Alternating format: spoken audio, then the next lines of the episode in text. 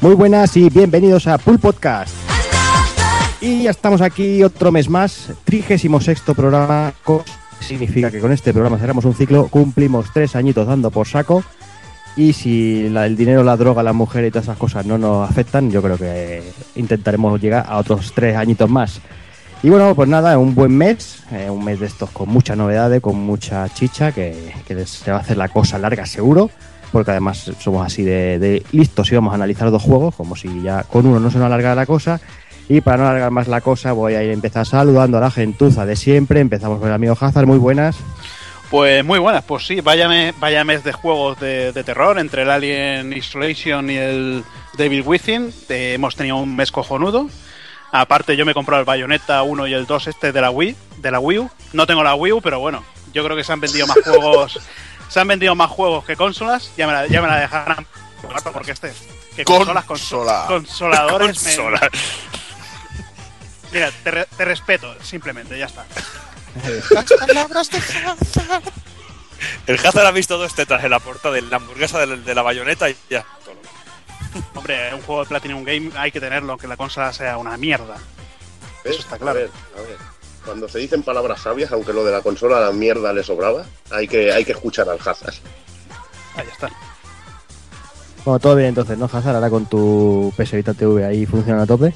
Sí, menos mal que ahora con la, con la actualización que ha tenido de la versión americana, de momento funcionan todos los juegos. Ahora, dentro de un par de días, eh, tenemos la, la salida de la, de la PS Vita TV en España. Y yo creo que con la actualización también podremos entrar en, en la Store española. Y yo creo que al final ha sido una, una buena compra, menos mal, porque no iba ni un puto juego. Ahora me están yendo casi todos, menos los táctiles.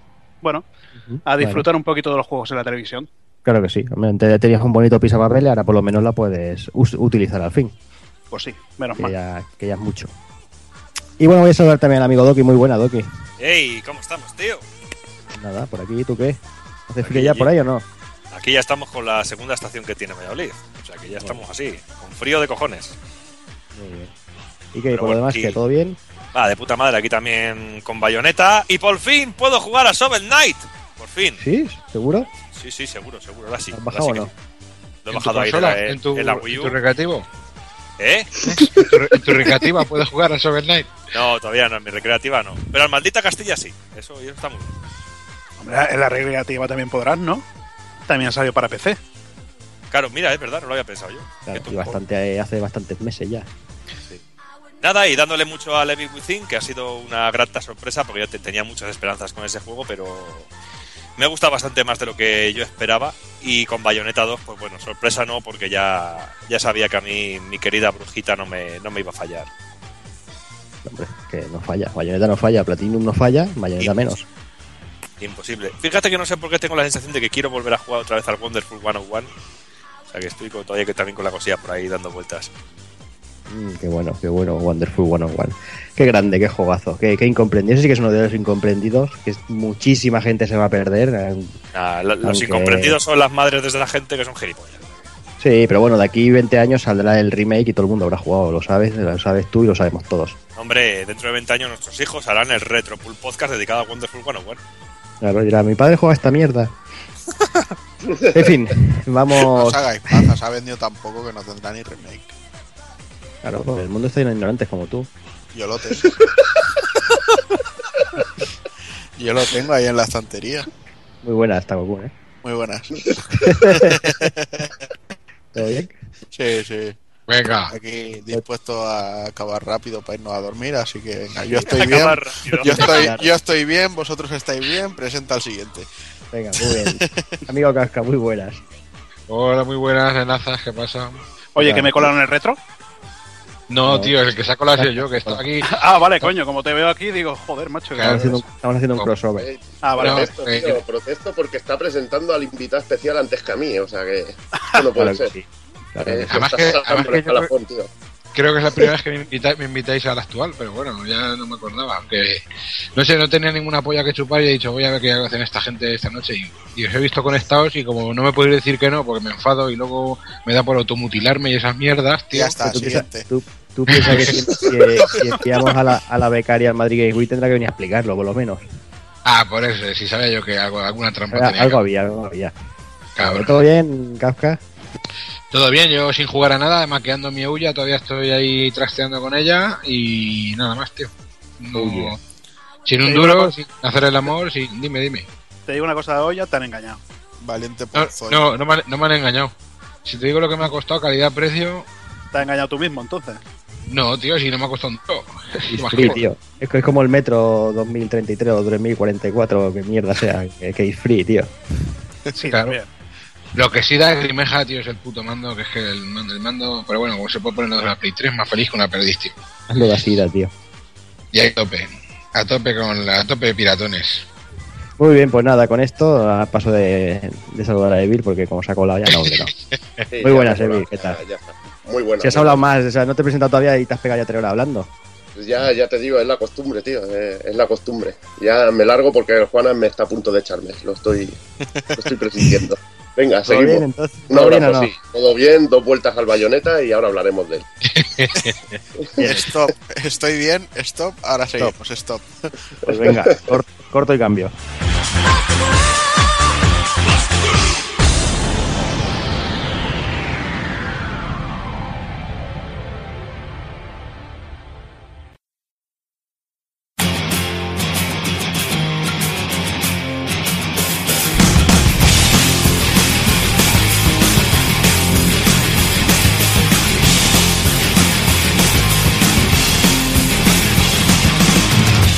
Y para el 36 programa empezaremos como siempre con la noticia destacada del mes de octubre.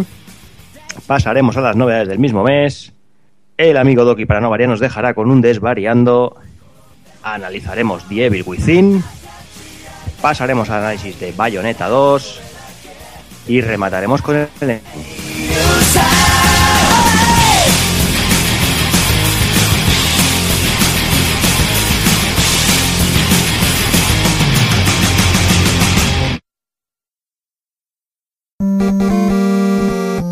pulpofrito.com Me gusta.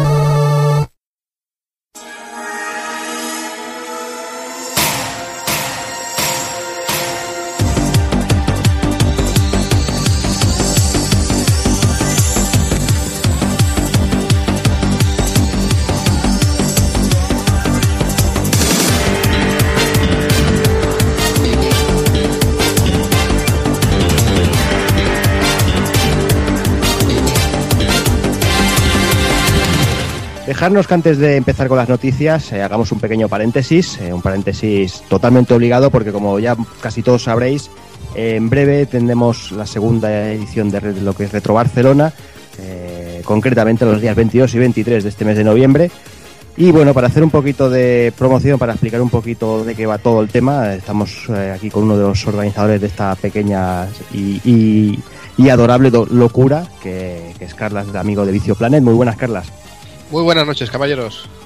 Pues nada, eh, te es todo aquí para, bueno, para contarnos todo el tema de conferencias, exposiciones, torneos, un poquito si quieres hacer un poquito de promo, porque ya sabes que, que, bueno, que estamos ahí inminentemente en el evento y hay que, hay que petarlo este año.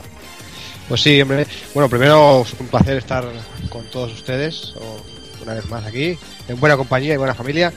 Y bueno, primero de todo, eh, quisiera eh, recalcar que organizadores así, eh, quizá como cabeza visible estamos eh, Pablo y yo, pero me gustaría afirmar, bueno, decirle a toda la audiencia que detrás nuestro hay una gran eh, familia, como es la familia Pulpo Frito, que estamos todos aquí, que nos habéis, bueno, desde el primer momento en que, en que ya finalizó la, la, la primera edición, ya os, nos, nos arropasteis y, y nos ayudasteis un montón aportando ideas eh, y un montón de cosas durante todos estos meses para, para, para el evento. O sea que esto me gustaría que de- dejarlo claro y o sea que no somos no solo somos Pablo y yo, ¿vale? O sea, está también toda la familia vuestra, está el amigo Alfonso de, de Sega Saturno y luego está el amigo Cristian de, de Gameback, que también el que hizo todos los reportajes en vídeo de, de, de puta madre, ¿vale? Una vez dicho esto, pues eh, pues nada, 22 y 23 de noviembre en el mismo edificio Hub eh, del año pasado, que a todo el mundo pues, eh, nos gustó tanto, porque es, eh, yo creo ¿no? que, era, quizá el sitio ideal ¿no? para hacer un evento de este tipo. No sé, esto coincidimos todos. Y, y nada, esta vez hemos intentado subir un poco el nivel. Ya no hay recreativas con Parkinson.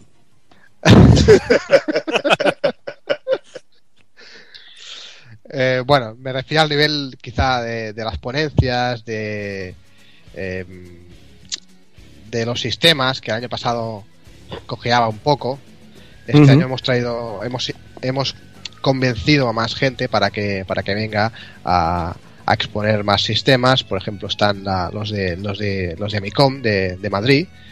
Eh, vienen los de como del Plus otra vez, los de la Asociación de Amigos de MSX y una serie, de, por ejemplo, Back in Time también, que ofrece máquinas para jugar y demás.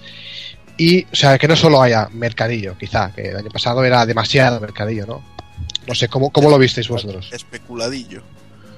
También, también. Bueno, más que especuladillo había bastante. Yo creo que había había de- bastante más de precios normales que, de especulación, pero el que sé. eh, sobre todo había un par de puestos que, cantaba muchísimo y sobre todo cantaba por la afluencia de gente.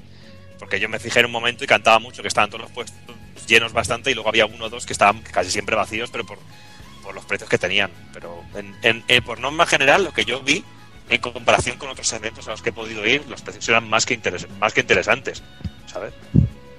Sí, bueno, a ver, supongo que había, había de todo. Y, y bueno, en esta edición eh, también hay que decir que eh, hemos duplicado el, espacio. El año pasado, no sé si os acordáis, que había un, un buen espacio que era de la, de la DEFCOM, que tenían lo de robótica y sus conferencias y sus, eh, sus cosas técnicas que hacían.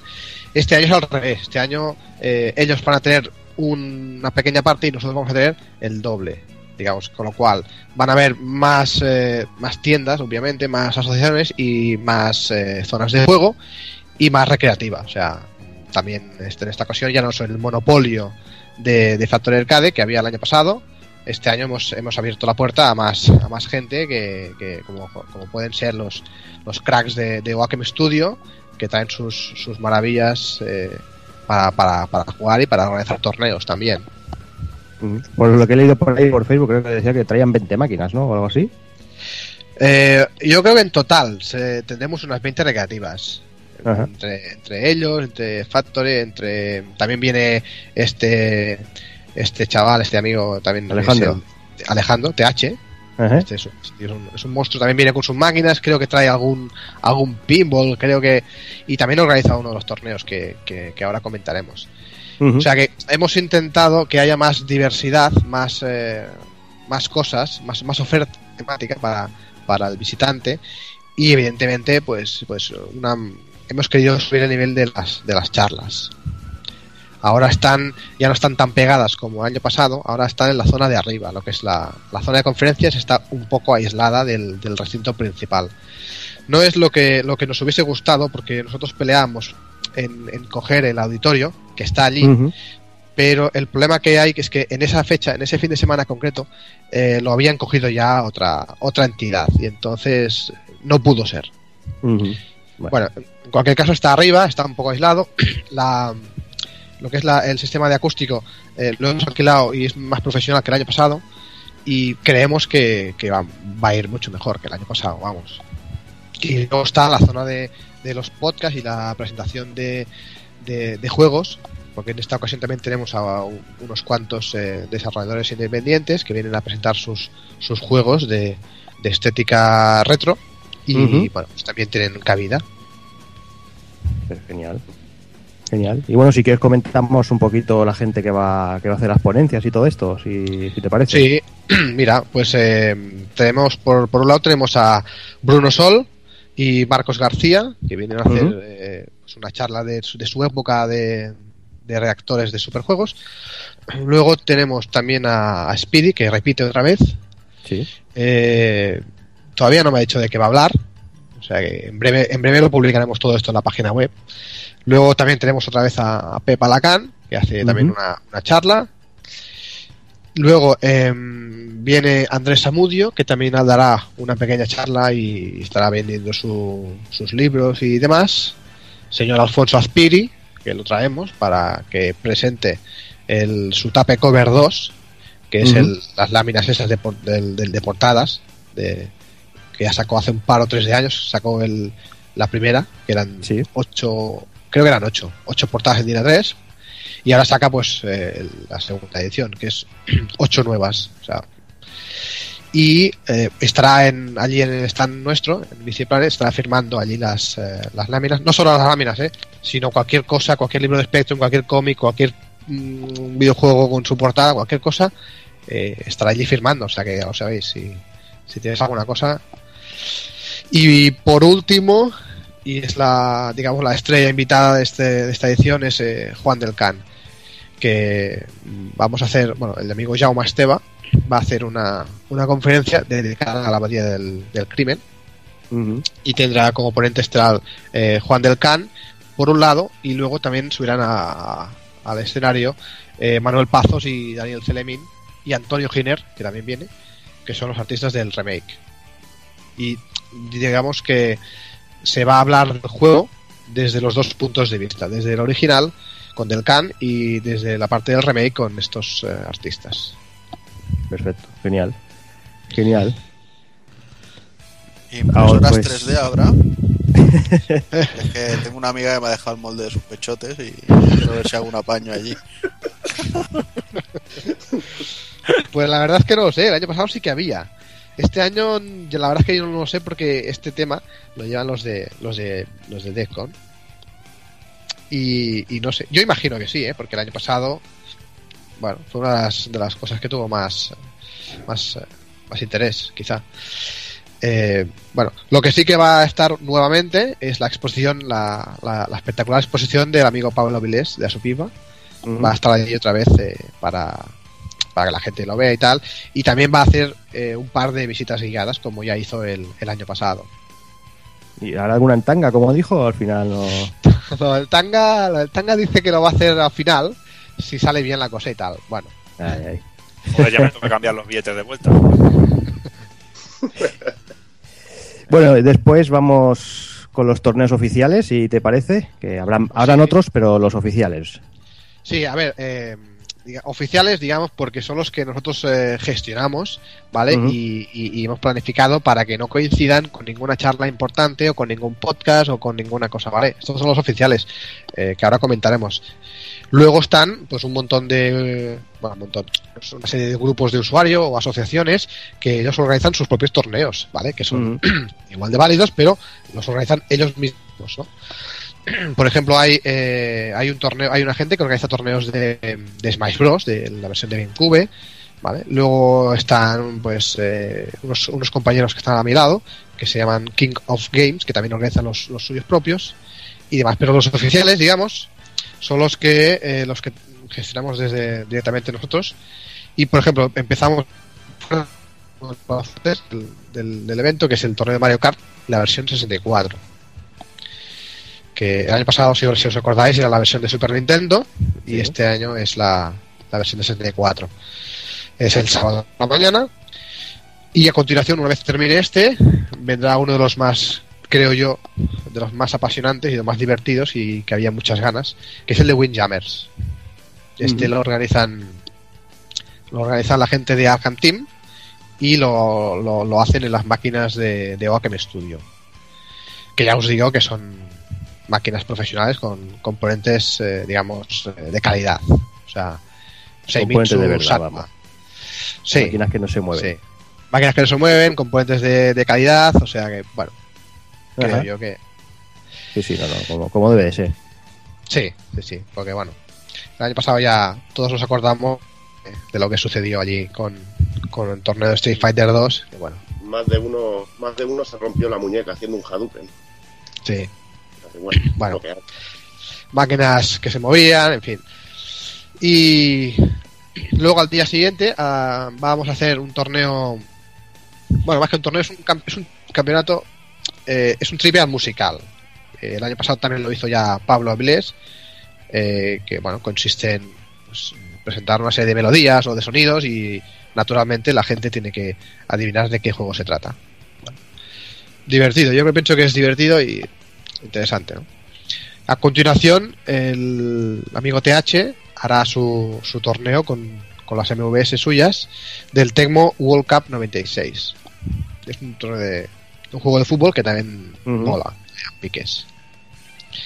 Y por último, el plato fuerte, digamos, es el torneo de, de lucha que organizamos eh, en Missy Planet, que organiza otra vez eh, Eduardo Polonio, y es el eh, Street Fighter 3 Third Strike.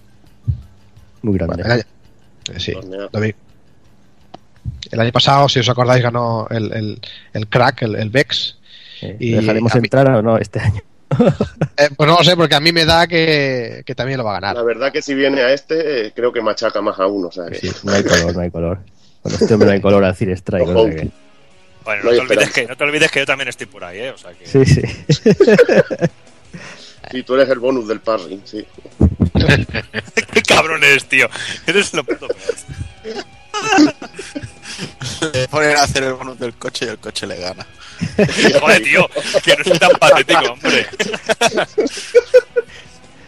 Y bueno, empiezas luego ya que queda, que nos quedaría, Carlas, por, por comentar. Bueno, Tema también- podcast, quizás. Eh, exactamente. Luego también Estaremos- tenemos en la, en la zona de podcast, eh, ya sabéis que el- que empezáis vosotros el sábado Sí. a las 11 de la mañana eh, con el Retropool Podcast. Con la resaca. No, la resaca, sí, la resaca sí, porque el, el viernes vamos a cenar, ¿no, chicos? Ahí, al ahí, Bagdad, está, está al Bagdad. Bagdad, dijiste, ¿no? Al Bagdad, sí. A Bagdad, sí, no, no. Kafka, vamos a vamos a comer las hamburguesas esas que, que te estamos ya ya sabes. Ya, ¿no, ya, tú? sí, sí. Ja, ja, ja, ja. Hijos de puta. Bueno, Así os, así os de una cagalera, cabrón. ahí, ahí. Pues nada, pues eh, sábado con, con Retropool Podcast, luego habrá eh, una presentación, bueno, más que una presentación, eh, la gente de Fase Bonus de 1985 Alternativo viene a, el año pasado vino a presentar el, el juego, el Antarex, y esta vez viene con una demo, que la van a, a representarlo. Sí, van allí y van a tener su, su, su stand, que el año pasado no tuvieron. Esta vez tendrán un espacio que está cerquita de, de- del mío también. Y ahí se podrán jugar durante todo el fin de semana en la demo esta de, de, este shoot 'em up, que, que tiene una pintaza increíble. Y luego, pues bueno, a las dos y media están los amigos de Rejugando, que creo que hablarán de, de la Game Boy, me dijeron otro día. Y bueno, luego tarde van a haber un par de presentaciones de, de estos videojuegos independientes. Está este, el que se ha puesto ahora de. Está un poco de moda porque lo están haciendo Kickstarter. Este, el de el del Dr. Luch Cucho. El Ghost, Ghost and DJs. No sé si lo habéis visto ahí Sí. y tal. Sí. Pues bueno, pues este. Pues este Sí. señor viene. Aunque preferiría no haberlo hecho. Bueno, bueno. yo, bueno, eh, tengo mis, mis opiniones que ya os las comentaré luego en privado, pero, pero sí, yo solo digo que no hay más juegos lo- con, los que inspirarse, que todos tienen que inspirarse en Ghost and Ghost, ¿vale? Que es muy bueno, pero no sé. Digo yo que hay más juegos, ¿no? Sí, sí. Sí. Pasa que, bueno, la referencia bueno, últimamente parece que, que va todo allí, ¿no? Es que Bueno, parece que no sea sí. Pokémon, bien vamos. Bueno. Claro, pero también es que después de, de haber visto lo que hizo Loco Malito con el Maldita Castilla y encima gratis, yo creo que todo lo que venga luego, Sobra. yo creo que sí. Pero ahí está. Eh, la verdad es que no sé cómo va el, el, el Kickstarter suyo, no sé, ¿lo habéis mirado últimamente? No, la verdad es que no. Porque avanzaba, al principio avanzaba un poco lento y no sé cómo estará ahora. Bueno, eh, en cualquier caso, luego hay un par de presentaciones más, que uno es un, un proyecto interesante, que es eh, Armiga Project, que es una gente que sacaron con, con, con Kickstarter este, un proyecto de Amiga. Tiene muy buena pinta, la verdad. O sea que es un poco caro, lo que es el, el aparato. Y luego viene eh, Daniel Lancha, alias Chui, a, a mostrar o a presentar algo de, de su, de su piel solar. Y bueno, por último, el, el podcast del mundo del Spectrum, que también estarán por ahí, el Javier Ortiz y compañía, harán un podcast ellos. Y, y el, Y- y el Doki que está enchufado, he oído por ahí. También. ¿Ah, sí? Sí, por Sí, ahí sí. estaré yo también, sí. Ah, no lo sabía. Y da de amarillo Spectrum, el, el Doki. Dije, ya, mira que lo tenía que decir, macho. Es que. Ah. Joder, tío. El Doki menos a la cena del Bagdad va a estar en todos lados, que ya lo conozco. Que yo Ya también voy a la cena del Bagdad, hombre. Buah. Eh, bueno, oye, pues sabiendo que, que va Doki, entonces ya, si acaso, voy a anular el, el podcast de esa gente. Sí, mejor. No, bueno. Eh, y bueno, y entonces el día siguiente, el domingo, solo habrá el, el podcast de, del Club Vintage eh, a la una de- del mediodía. Y que la verdad es que creo que van a hablar del Castlevania Chronicles, del X68000 y de Sí. PSX. Sí, exacto. Creo, creo. Y nada, esto es la, la, la oferta. Genial, pues hombre, un poquito de todo. Recordamos también que eh, Pablo estará con su iniciativa Videojuegos por Alimentos, que creo que nos lo hemos comentado. Por supuesto, eso, una de las, eh, las cosas más importantes de- del evento es el- la iniciativa solidaria de, de Asubiva, que es la de videojuegos por alimentos, que como todos ya sabéis, pues eh, se, se nutre de las donaciones de la gente, que le donan juegos, consolas que ya no usan o lo que sea, y también de compañías como Sony que ceden sus juegos para, para la causa. Y la gente, pues si, si quiere adquirir este, estos artículos, pues tienen que ir con kilos de, de comida. Cada producto tiene, tiene un precio en kilo, ¿vale? De, en función de, del valor que tenga el artículo. Y esos, arti- esos, eh, esos productos, esa comida imperecera, mm, irá destinada al Banco de, de Alimentos de, de Barcelona. Bueno, a ver, ¿qué voy a explicarte? Aquí Doki, Doki es, un, es un experto, ¿no? Esta- en esta iniciativa. Sí, pero Debe se la está. Sí. Eh, No, perdona, perdona, perdona, que sí, que sí, que sí, que sí, que estaba, estaba silenciado, hombre. Sí, hombre, toda esta... otro, toda- otro. Otro, otro. Así Ah, iniciativa, pues, y... Pues, pues yo, yo desde aquí, desde Valladolid, pues llevo ya tres ediciones haciéndolo con el Radical Gaming, Ajá. que es un eventillo que hacemos que lo que hacemos es, pues, entre mis colegas y yo, pues llevamos las consolas que vamos teniendo y las ponemos en, en una especie de exposición y tenemos una mesa grande que gracias a la aportación de Pablo con videojuegos por alimento lo que hacemos pues es eso. Y bueno, aquí nos ha ido muy bien. De momento en el evento que hicimos hace un par de meses sacamos 800 kilos de alimentos en, una, en un día y una tarde. Eh, No está nada mal.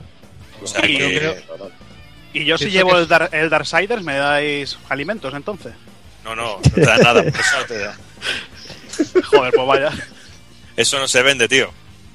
Darksiders, no, no lo vendas, hombre. Yo, eh, carne de caballo, Hazard. Carne de caballo. Sí, a ver. Eh, Doki, yo te voy a decir que lo tuyo con eh, Radical Gaming ahí eh, es una auténtica barbaridad. Lo que conseguís en Valladolid, vosotros, de- es una auténtica barbaridad. Porque otros eventos que se hacen eh, no consiguen ni una cuarta parte de lo que sacáis allí. Tío, chapó, de verdad. No, hombre, en fin, el- sobre todo lo que, no- lo que nos pasa a nosotros que, date cuenta, si somos de mis colegas, pues realmente Yo único explico, trabajo. son norteños y hacen incursiones ahí. Van a, a Gran Bretaña y, y a, Pero, ¿cómo asoman que- a ver. los costeros y traen la Pero, pero Evil, lo que hay. man, si tú eres más norteño que yo, joder. Tú piensas tú piensa que Aquí ha no ido aquí. Aquí no tenemos el clima del norte, coño. Allí ya te explicado que- las que- estaciones. Antes Juan te ha explicado las estaciones que hay. Y ya está. Vosotros sobre todo pensar que, que Doki allí vende su cuerpo, o sea... Yo la- la- las clases que doy a las señoras y a las chicas que doy clase en el gimnasio, pues claro, pongo mi cuerpo y luego digo, venía por alimentos y podéis contemplarme. O sea que... El culito que son 3 kilos de carne. Joder, tío.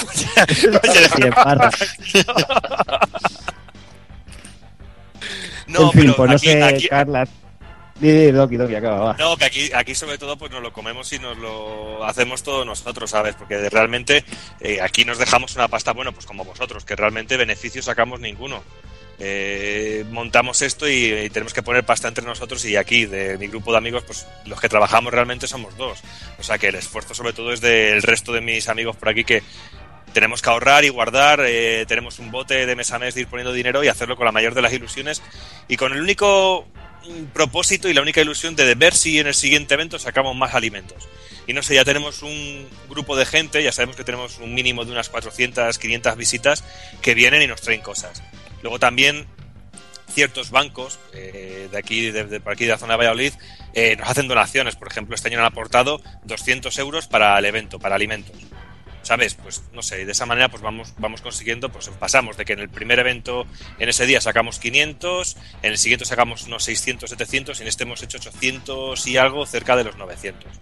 Pero bueno, ya digo que nosotros bien poco, sobre todo es el esfuerzo de Pablo Avilés mandándonos el material y dejándolo un poquito, teniendo la, la mala cabeza de dejarme a mí al cargo de todo esto aquí en, en el norte, como dice Biener, aquí al otro lado del muro. Está muy bien, tío, eh, de verdad. Muy bien. Muy bien, no sé si nos falta comentar el tema de, tema de entradas, Carlas. Sí, eh, efectivamente. Eh, en esta ocasión, eh, como ya sabéis, la, la entrada al, al evento son 3 euros la de un día y 5 la del fin de semana, ¿vale?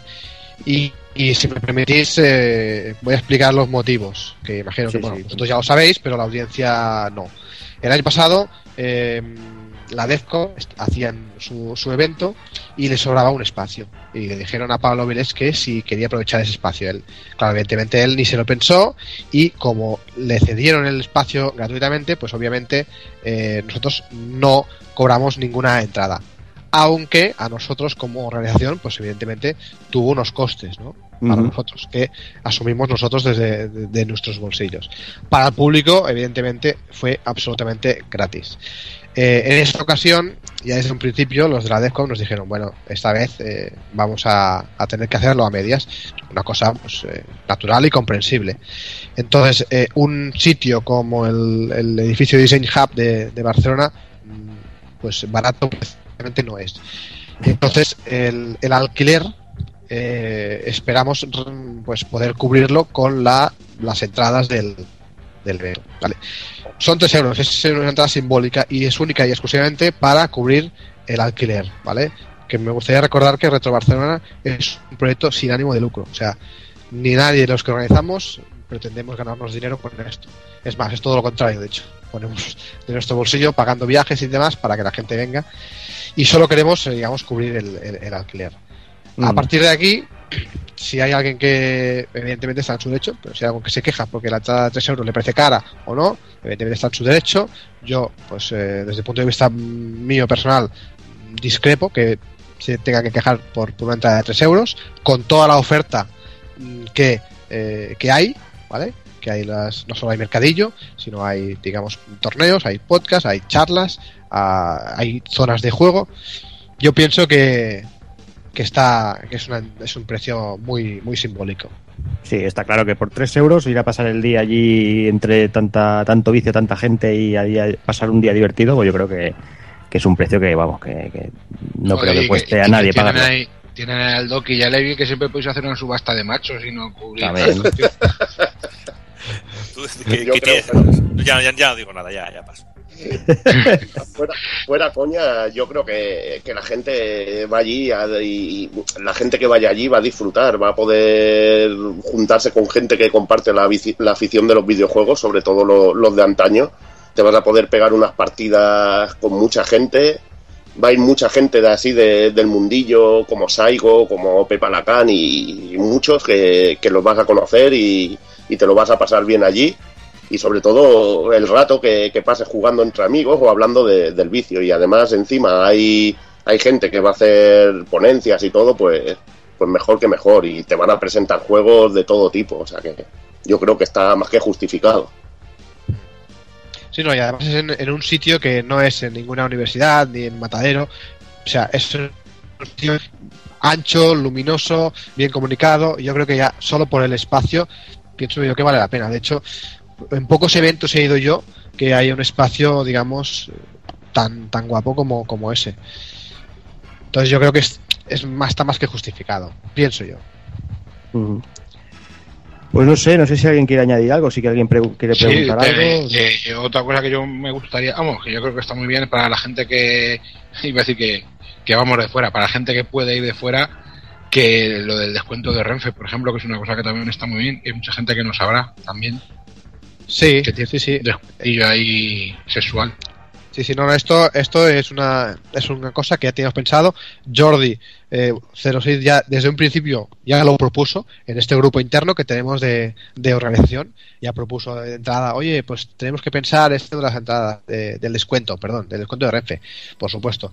En cuanto tuvimos la página web, porque nos obligaban a, a poner una página web y el logo, pues rápidamente solicitamos la, digamos, el, el descuento, la, la autorización a Renfe para, para ese descuento, que nos lo, nos lo otorgaron y hombre, es un despu- descuento interesante. 35%, hostia, pues Es una pasta, ¿eh? es- sí, sí. Está bien, está muy, eso está muy bien.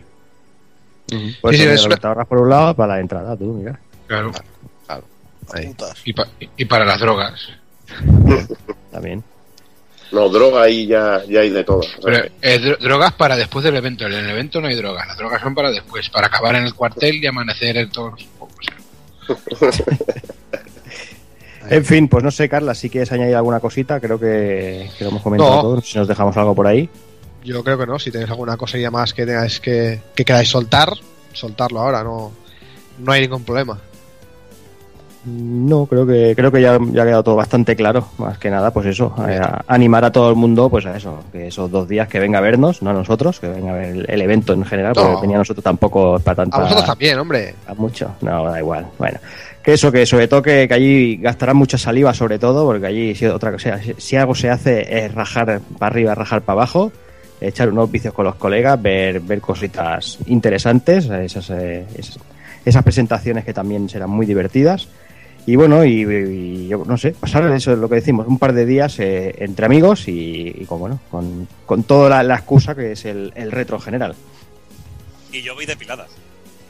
Mira, y de aquí viene depilado, para que veáis.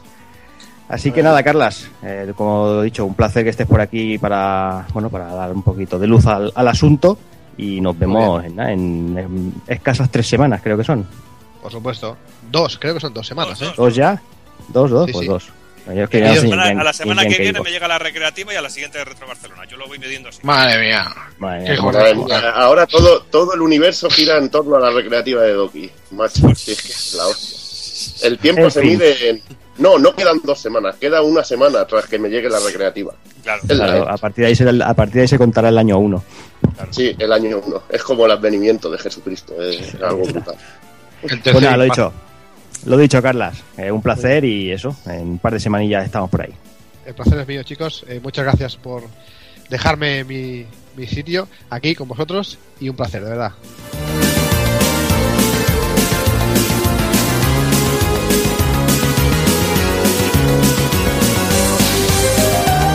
Y tras este pequeñito corte sobre todo el tema de Retro Barcelona, empezamos ya con las noticias y empezamos con la Madrid Games Week que se celebraba el 16, 17 y 18 de mes. Y el amigo Kafka enviamos, como comentamos, enviamos a la becaria para que bueno, hiciera por allí en minifalda y que nos contara a ver si conseguía alguna cosilla. ¿Cómo estuvo por ahí la cosa? Bien. Venga, seguimos. Pues siguiente. estupendo. Hasta el año que viene. No, tío, yo qué sé, pues. La verdad es que no hubo mucho, no. Aparte de, si no sois tan perros que no la habéis leído, la crónica tan bonita que os dediqué en Pulpo Frito, vuestra página amiga, pues yo qué sé, pues la verdad es que en re- respecto al año anterior, la verdad es que ha mejorado un poquito, pero todos los que estábamos allí coincidimos en que todo, no sé, le falta algo de movimiento un poquito al, al evento, un poquito más de magia, digamos, es que no sé cómo decirlo muy bien.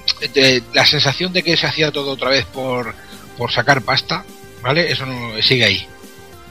No sé, es una sensación muy rara. eh, los- el Sony ocupó la mayoría del el ala izquierda, por ejemplo, la mayoría está ocupada por Sony. En Sony y Nintendo fueron los que más yo pienso que se lo, se lo curraron un poquito más con, con los juegos que todo, pues, todo el mundo quería ver. Pues, por supuesto, Luz Porne, que estaba por allí. Resident Evil Rebellion 2, eh, Nintendo que estaba con el Smash Bros. de Wii, que, lo petó mucho, la gente estaba muy contenta con el juego, con sus campeonatos, campeonatos de Mario Kart, muchas tiendas de estas de chorraditas del Minecraft y esas mierdas, y peluches del LOL y cosas de esas. Eh, yo le, le vi un poquito más de, de falta en el sentido en cuanto un poco, digamos, profesional. Estaba todo, pues, es que lo que lo que veníamos hablando del año anterior, todo muy casualizado. Pero Vale, volvió, todo. volvió gente como Electronic Arts, Activision o Square Enix o No, eh, estaban por. eh, había, tenían juegos expuestos en los expositores de, de, la, de, de, las, de las grandes. ya, pero Vale. eso, eso no me sirve. O sea, Claro, Ubi, por ejemplo, el, el Assassin's Creed Unity estaba por allí Mm. con en el, en el stand de, de Xbox. Eh, ¿Qué más juegos había por allí? El, el Battlefield, el nuevo, estaba en el stand de Sony. Ya, pero es que para tener la zona de Microsoft, de Sony y de Nintendo es como el salón del manga sin manga. Luego estaba ahí ¿qué el, dice? Bandai Namco fue también la que estaba por ahí. Luego había un indie, tío. Había muchísimo, muchísimo indie, tanto en el stand de Sony, que hicieron un evento así como de que daban unos premios a desarrolladores eh, propios, que estaba por ahí el amigo Speedy, con un Sotenas muy guapo que promete mucho, que estaba muy verde el pobrecito. La verdad es que se pegó un curro enorme porque tenía el juego muy poco muy poco adelantado y adelantaron lo que pudieron para estar allí presentes.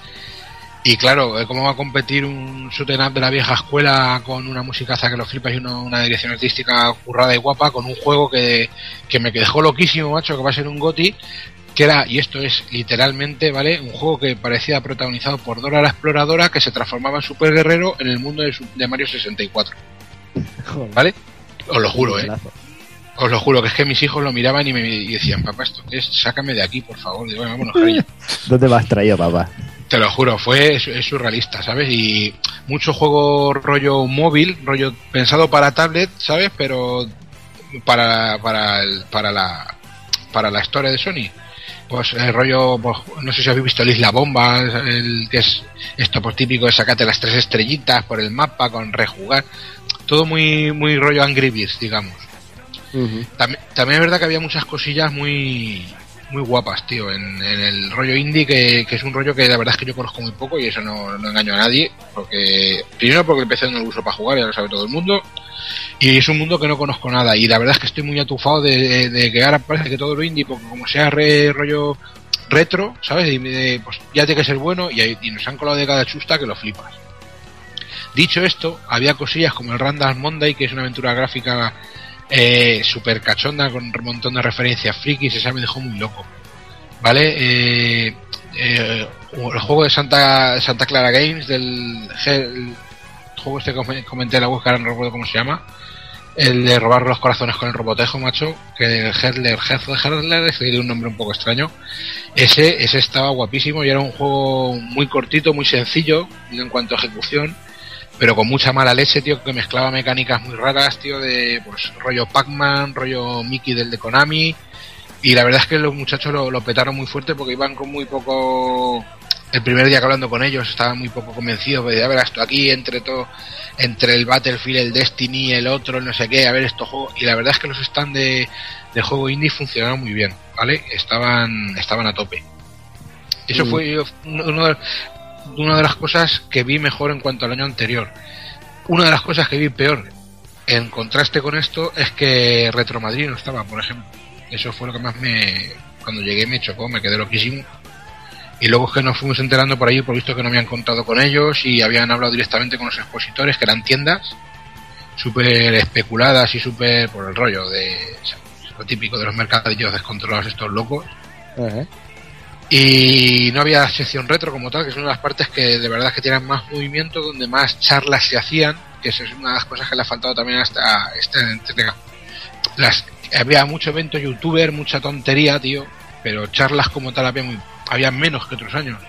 Tenemos la charla típica de los hobby consolas, la charla típica de cómo se hace un juego, la charla típica de cómo dedicarte a hacer un juego en España, eh, pero no es que faltaban charlas retro, o sea, más charlas retro, más movimiento retro un poquito, que es lo que ya te digo que es una de las zonas que más movimiento tenían otros años. Yo que sé, que poco más, que más contaros, si es que tampoco hay mucho más que contaros. Eh, la afluencia de público, por ejemplo, el viernes estuvo muy bien hasta última hora, que fue cuando fue nuestro amigo el, el innombrable, el este, el youtuber este que os gusta tanto, que no sé cómo se llama ahora. Ese que os mandó un vídeo que como gritaban las nenazas, tío, que yo me descojonaba. Sí, el, do- el que ha doblado el Sunset Overdrive. este. Ese, que no me acuerdo cómo se llama. Pues el, ese, Tru- el, el Truñus. el- Ni- ese ni era lo nombre. el Furbius, ese, el Furbius, Furbis. Pues el Furbis. Cuando estuvo pues allí, pues se ve que ya cuando la hora de, de llegar el, el eh, mostrenco este, pues se notó muchísimo la cantidad de afluencia de, de- mayor gente. Había muchas más colas para probar las cosas. Y eso el viernes. Y el sábado se corría, había rumores de que ya no había entradas como el año anterior y tal. Y no sé si por el efecto ébola o por qué. eh, yo sé de gente que compró entrada el sábado por la mañana allí. O sea que eh, la afluencia de público yo creo que ha sido no menor, pero quizás más controlada y más más, más pasable que el año anterior. Se supone que ha sido un éxito de crítica y público, pero ya te digo que yo lo vi todo un poquito desangelado. eh, aprovecharon más el espacio, por lo menos, que también es otra de las cosas que el año pasado criticamos mucha gente, que estaba todo amontonado en el centro, ¿sabes? Y claro, los pasillos tan estrechos, tantísima gente, con todos los laterales eh, desocupados, tío, pues era, era una, una pena. Y este año se ha aprovechado mucho más. Y... Pero yo, yo tengo una pregunta y una duda muy importante. ¿Te hiciste la si solo con tienes el una... Rubius? Me- no, tío, los seguratas no me dejaron. Me vieron con lo de la, lo del sobre ese de Antrax que me dio el Juanan y no me dejaron. Ay. Mira que lo intenté, pero no, no pude. Me acuerdo que es que fue curioso porque el viernes por la tarde llegó un amigo que no controla esto de los videojuegos y tal. Y entró y dentro quedamos en un sitio, no nos encontramos dando vueltas para allá y para acá y fue cuando empezó el jaleo este del, del youtuber este. Y digo, hostia, porque vos- ya lo, lo veo, tal, me digo, ¿qué te parece? "Uh, aquí hay mucha gente, por eso, gracias, es que y se está pinchando el, el, ¿cómo se llama el DJ este famoso que pincha todo, que... El paquerín. No, tío. el otro, el, el el del pelo largo, el que hace todos los regalos. El Guetta. El Guetta, tío, dice el cachón, dice, está pinchando el Guetta. Digo, el Guetta ese no es un jugador de fútbol. Dice, no, coño, el David Guetta. Y ya digo, y me queda así, y es como estaban poniendo, es verdad que había un DJ y estaba poniendo música, la verdad, no estaba poniendo música mal. Digo, y yo pensando, digo, va, venga, y, y yo, claro, yo mi película montada, digo, hostia, digo, vamos a verlo. Y fue cuando, por eso grabé el vídeo, tío. Y cuando llego y me veo las reacciones de la peña, ya dice el tío por el micrófono, en cero, en cero coma viene nuestro colega, el friki este. O sea, tenías que haber visto la, la gente, o sea, subiéndose a hombros unos encima de otros, empujándose, gritando, eh, pero en rollo grupo histérica de los años 70 con lo- los Beatles y pues esas mierdas, tío. Y eso fue lo que más ascazo me dio de, de- de toda la feria, macho. Sí, porque luego de- te, tenías por allá gente, no sé, otros años he tenido por allá gente que, que ha estado presentando sus proyectos, sus cosas y tal, y la gente para hacer una pregunta, macho, parece que tienes que obligar a la gente para que haga una pregunta o para que vaya a una ponencia, una y allí la gente estaba literalmente violándose unos a otros por acercarse, por verlo, ¿eh? Por verlo, nada más que por verlo. Ya, Y hacerse una mierda de foto con él. Y eso, y eso es una eso es una pena. Ah, y otra de las imágenes del, del, de la feria, de verdad, que es que yo, no sé. Estaban por ahí los, los amigos de Hobby Consolas, que como sabéis que, que hay, hay de todo en el mundo, tío. Y ahora, por ejemplo, está nuestro amigo Nemesis con ellos ahí colaborando y es un crack, es todo un señor, en todos los sentidos. Cercano, amable, sabe mucho, pilota mucho, pero luego hay otros que van, digamos, de diva, tío, de, no sé, de especial por la vida. Y te iban por ahí como perdonando la vida, pasabas por allí, te, no sé, un rollo. Y yo, lo mejor de todo fue cuando salió mi mujer a fumarse un cigarro. Fuera nos salimos, tío, ya lo comenté. Y me encuentro a, a los redactores de Hobby Consola fumando en pipa, macho. Menuda Pero-. Te lo juro, y rollo, pero así, con los brazos cruzados en la pipa y hacían así. eh, tío, les faltaba hablar en griego, tío, en latín. Eh, o sea, sí, sí, sí, porque claro, porque es que la idiosincrasia anexa a lo intrínseco del videojuego es un viaje al interior mismo de cada uno, por lo cual el sentimiento aflora de una manera en la cual Llego hasta yo y ya les habría pegado un pollazo en la frente. y mi, y mi mujer también, mi mujer la- me miraba así y me dice, ¿estos quiénes son? Digo, muy largo de contar. Algunos que les colaron que en el Street Fighter 2 de Super Nintendo podía jugar con los jefes, ¿sabes? Pero, una pena. Por lo demás, pues ya te digo, un evento que ha mejorado, que ya me enrollo, ya que tampoco hay mucho más que contar que lo que conté en la crónica. Ha mejorado respecto al año anterior, la sensación de que está todo pensado para, para no para que vaya gente a conocer el videojuego, ya que sino no a, a- a sacar, a, a amortizarlo, digamos, ¿vale? Amortizar el evento. Mm. Yo pienso que esto, lo que decía antes Carles con Retro Barcelona, una cosa es que quieras cubrir gastos y otra cosa es que quieras amortizar el evento y hacer pasta. ¿Vale? Que fue también lo- una cosa que, por ejemplo, el evento hace poco, un evento, no hablo de Retro Alba, ¿vale? En Albacete, una, una feria que hubo este, este septiembre también, que era un Game Over, no me acuerdo muy bien cómo se llamaba, pues también se notaba, olía a- a aprovechamiento de, de moda, pues que Déjate tiraba de patas. aprovechamientos, todo es negocio, tío. Y, y solo, Sí, alquila- tío, solo pero- el IFEMA ya te cuesta como 7 hubs, o sea, Sí, pero fíjate, ¿qué le vas a hacer? eh, Es lo que hay. en- yo creo que se puede hacer de otra manera sin, sin llegar a esos extremos, tío. Hazlo tú. O sea, ahí ha llegado una gente, ha visto oportunidad y han dicho, venga, Pues, inver- eh, invertimos la pasta porque la tenemos y ganamos pasta porque queremos.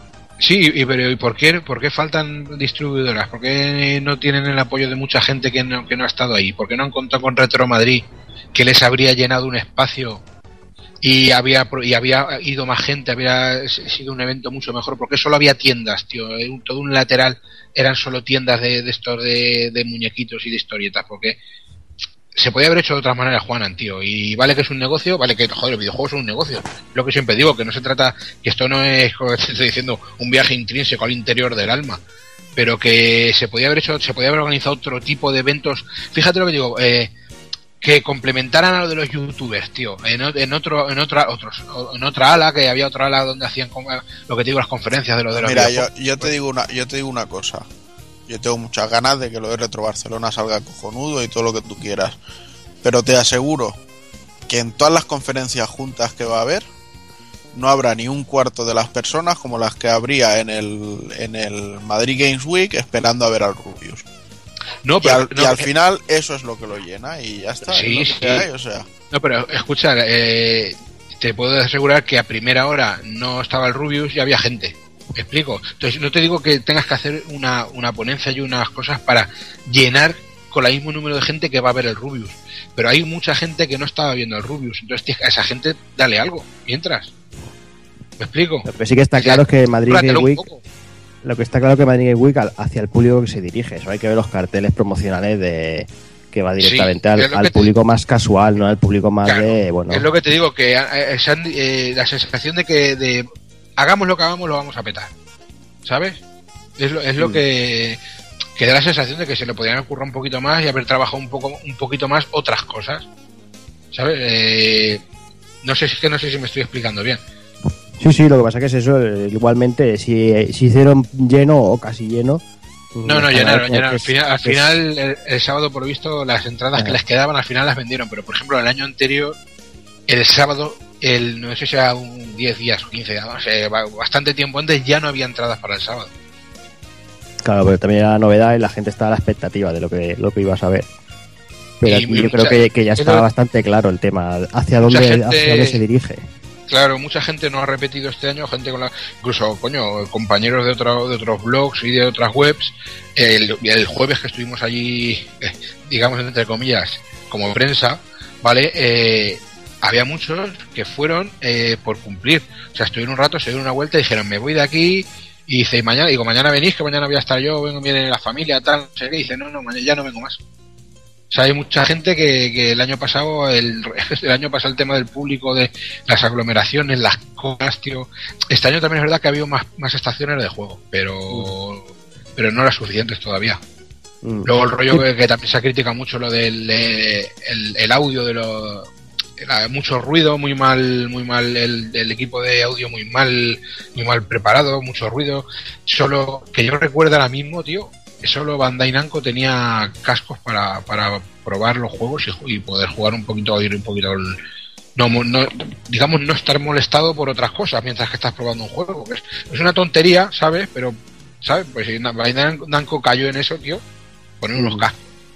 Pues es una tontería que, yo que sé, que da un detallito ahí de, de, de- calidad. Fueron los únicos que iban haciendo encuestas a todo el mundo, ¿vale? A todo, el a todo tipo de jugadores. Le preguntaron a mí, a amigos míos que, esos que te digo que estuvieron, le preguntaron a mi mujer, preguntaron a chicos jóvenes, preguntaron a, a señores mayores que había por allí, hace, pues haciendo un estudio de mercado, que también lo que dice Juana, que se trata de eso, tío, pues, pues preocúpate un poquito, haz un poquito de movimiento, yo que sé. No sé, tío, búscate un poquito más que no huela tanto a, ne- a negocio, tío, que huela un poquito más a evento. ¿Qué es para hacer Sí, negocio? pero bueno, está claro que, que es lo que buscan. No sé, yo no tampoco le daría muchas más vueltas porque, porque es eso. Ya en la primera edición ya se vio, en esta segunda se, se ha confirmado y yo creo que va a ir a más. Eh, lo que comentaba Taco Kun, que tampoco han ido compañ- la, ma- la mayoría de compañías y, y porque tampoco les interesa. Y luego si algo siempre te, cansas de ver por ahí que está a nivel de otras ferias europeas, está no sé qué. Y lo que quieres que te diga, si esto está a nivel de otras ferias europeas, miedo me dan. Pues nada, yo creo que vamos a ir dejando por aquí la, Madrid Games Week. Vamos a por la siguiente noticia y vamos a comentar un poquito el tema que se está, está dando vueltas por ahí. Es el tema de Halo de Master Chief Collection, que bueno, que, que ya han dicho que la primera actualización, primero dijeron que ocuparía 20 gigas, pero al, pare- al parecer, al final son solo, entre comillas, 15 gigas lo que va a ocupar la actualización, nada más eh, por el juego. Eh, en declaraciones de la desarrollo, pues nada, dicen que no querían sacrificar parte del contenido y que sobre todo el parche es solo para, solo para el modo online, o sea, con lo cual podremos ir jugando la campaña mientras se descarga. Eso sí, el juego una vez instalado con los fallos y todo, llega casi casi rozando los 60 gigas de disco. Eh, tras esto, el señor Bill, eh, Phil Spencer ha salido a través de Twitter y dice que bueno que él ya entiende la necesidad de discos duros más grandes y por eso ya han lanzado pues una versión, ¿no? La, creo que es la del Call of Duty Modern Warfare con, con disco de un terabyte y además también dice que por ello dan soporte a discos externos.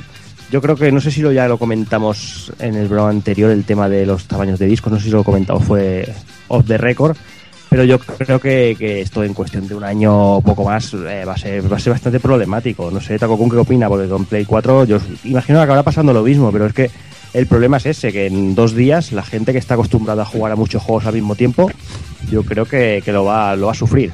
Pues sí, habrá que ir borrando datos. Lo que pasa es lo bueno que tiene esta vez es que no tienes que estar sufriendo la instalación y la desinstalación, simplemente lo eliges y, y se borra solo mientras tú estás haciendo otras cosas. O incluso si el juego se tiene que instalar, tú empiezas a jugar y se va instalando en segundo plano y, y luego ya se de esto. Entonces, no es como en la época Play 3 o la 360 que no tiene espacio, hostia puta, pues ahora 10 minutos para instalar el juego. Ahora no sé qué, ahora actualización, ah, pues ya no me apetece jugar. Y ahora al menos pues eso es más disimulado. Entonces, o sea, pues eso, sabes que llega un momento que no tienes sitio y dices, bueno, pues borro esto y esto, que es lo que menos uso ahora y ya está. Pero que no hace falta esperar un año, o sea, yo ya me he encontrado con, con ello. Sí, ya te lo has Porque, encontrado. claro, pi- piensa, si tú ahora, por ejemplo, te vas al sistema de la Play 4, eh, eh, un montón de juegos de los que hayas puesto, aunque tú no lo sepas, te tienen Claro, eso sí. descargas de 50 gigas. Eh, cada uno, pues se instala eh, 25 gigas de esto, se instala 40 gigas el otro. Y poco a poco pues te lo van llenando. Sí que tampoco tienes la precaución de ir borrando, está claro. Mm. No sé, Evil, ¿tú qué, ¿tú qué opinas? Tú que te, eres usuario de One y supongo que tendrás ese Master Chief Collection preparado ya para comprar, no sé, no sé cómo lo ves. Bueno, esto es un poquillo rollo la, la putada de, la, de, de lo que son los juegos nuevos, que ocupan una salvajada. Y para instalarlo, la verdad que con cuatro o cinco juegos de, de este calibre, pues está llena el disco duro y no puedes jugar con más cosas a la vez. Mm. Para mí es un poco fastidioso, pero bueno, como dice Juanan, también han hecho el rollete de ir instalando y ya puedes jugar y mira, se, se salvaguarda un poco. Igualmente O sea- también lo que, lo que encuentro muy injusto es que te vendan un juego y no venga completo. Que tengas que Ujú. descargar una parte del mismo para tenerlo todo completo.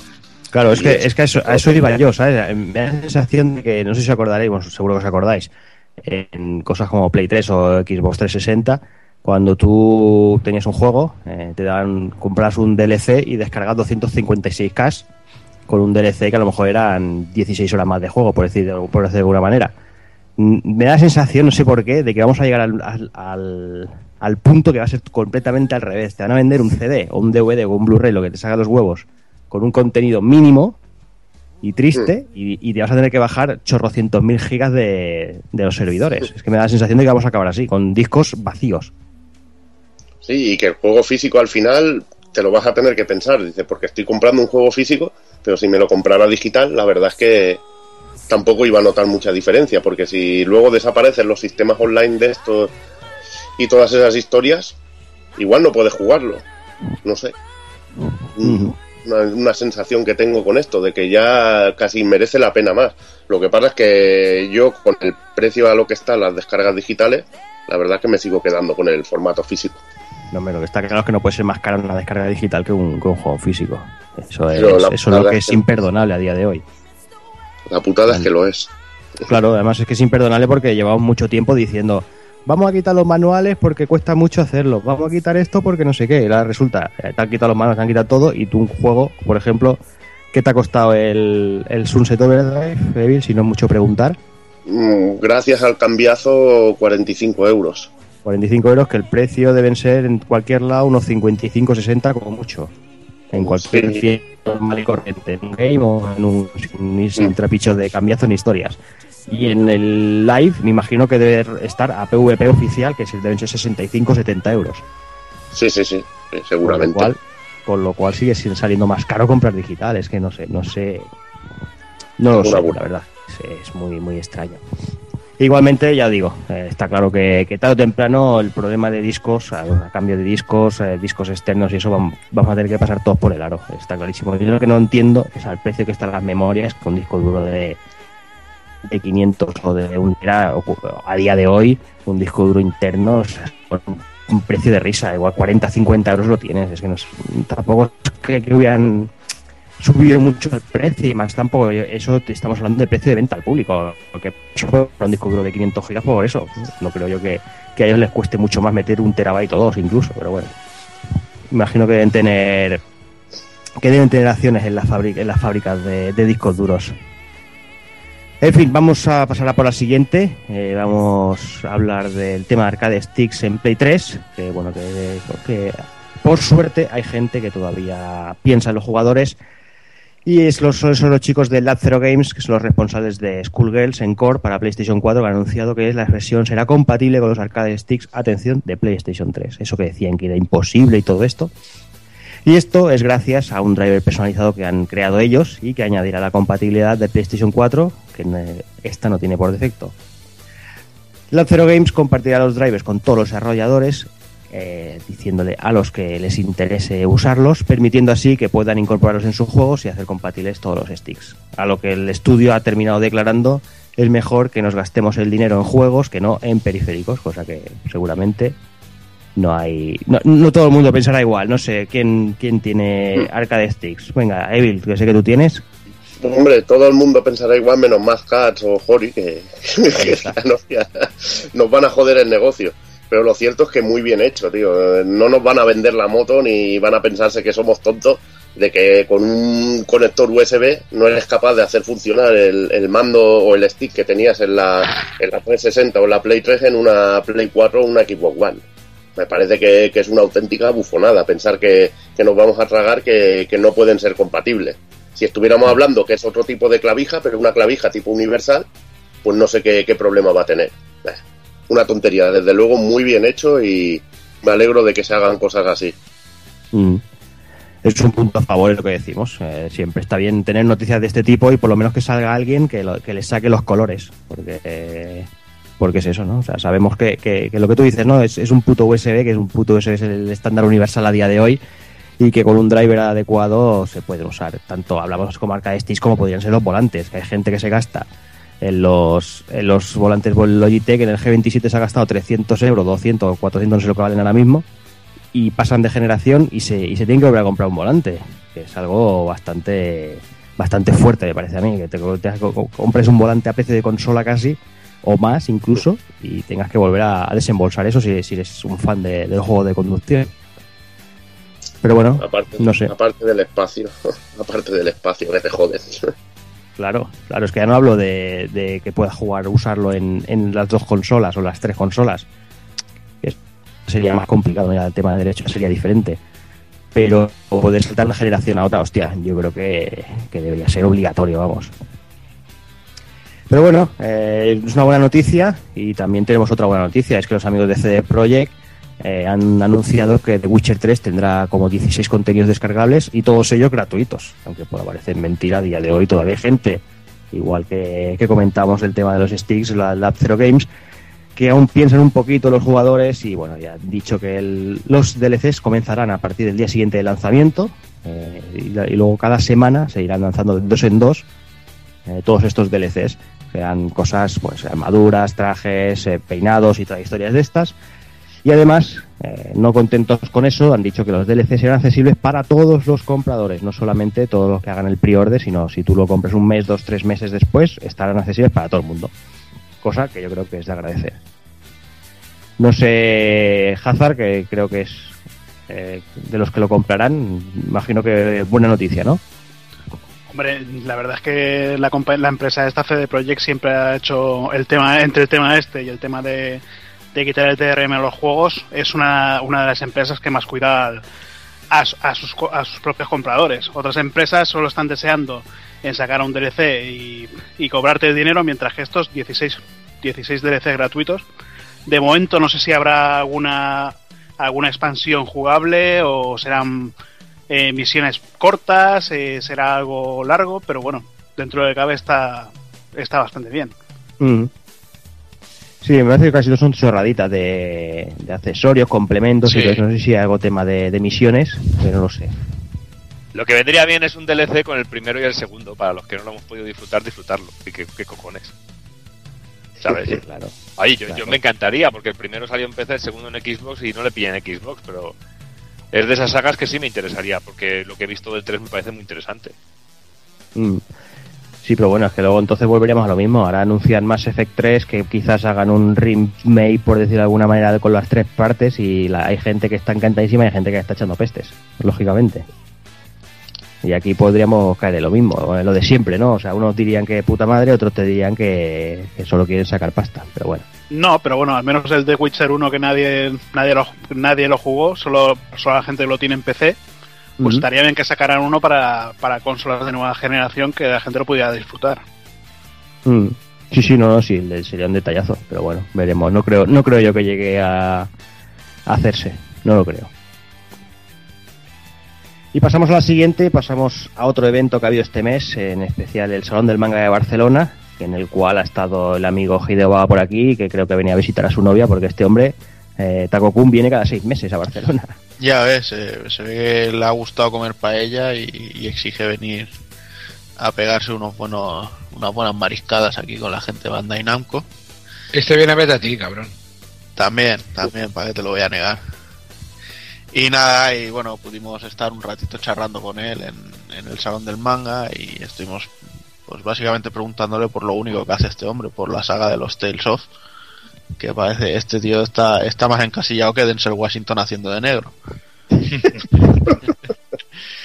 Y entonces, pues nada, básicamente empezamos preguntándole porque el año pasado yo le pregunté por Tales of Hearts y me dijo que, que ni de coña lo veríamos. Y entonces, claro, llego esta vez y le digo, oye, ¿qué pasa, tío? Y me dice, nada, eh, yo pensé en un principio que quizá el tema de que Sony hubiera hecho tanta campaña de, de Vita JRPG en Twitter y tal, todo lo que montó el Shahid este, pues que igual había ayudado un poquito incluso que la propia Sony les hubiera ayudado con la localización, pero bueno, me- el Baba me, me comentó que no, que, que no se tienen que tirar el pisto los de Sony porque sirvió para ver que la gente quería rol en Vita y tal, pero que más que nada salió simplemente porque Bandai Namco pudo, pudo dejar un, pequeño equipo de localización para el juego y, dedicar esos recursos y, que por eso. Han visto que había una demanda y que más o menos podían eh, cubrir el- la localización y dijeron pues venga vamos a tirar para adelante luego entonces le pregunté por, por Innocence R a ver si seguirá el- la misma eh, eh, la misma el mismo esquema y tal y básicamente pues me dijo lo mismo que, que no hay planes pero que, que igual el año que viene hablábamos para para comentar ese juego o sea que que lo estará pensando seguramente Está claro. yo, bueno, le insistí con si veríamos más cositas de, de la saga en, en PS Vita, quizá más remakes como Tales of Destiny 2 o el Rebirth. Pero bueno, me comentó que de momento ni siquiera para Japón se están planteando hacer ningún título más de, de la saga en PS Vita, al menos de momento. Eh, luego, bueno, a título personal le preguntamos, realmente no es que le hiciera esta pregunta, en realidad mi pregunta era, mm, siempre no- nos estás diciendo que quieres que juguemos a Tales of Hearts R, eh, nos dices incluso que es de tus favoritos, porque y la traductora entendió que, que cuál era directamente su, su Tales of favorito, entonces bueno, por no hacerle el feo y, y buscar 20.000 vueltas a, la entrevista que, que era cortita de tiempo, dije bueno, pues tiramos con esto. Entonces me comentó que bueno, que el título que más le gusta en la saga es Tales of Fantasía, porque bueno, es el, primero que hicieron y con el que más apuros pasaron para poder lanzarlo y tal, y que, es el que siempre se les ha quedado ahí. Luego, bueno, más cosillas, eh, un poquito sobre el Tales of Hearts R y cositas así, y ya pasamos al Cestiria, en el que, bueno, le preguntamos si las fechas de lanzamiento, estas de rumoreadas de IGN, seguían siendo rumores o qué.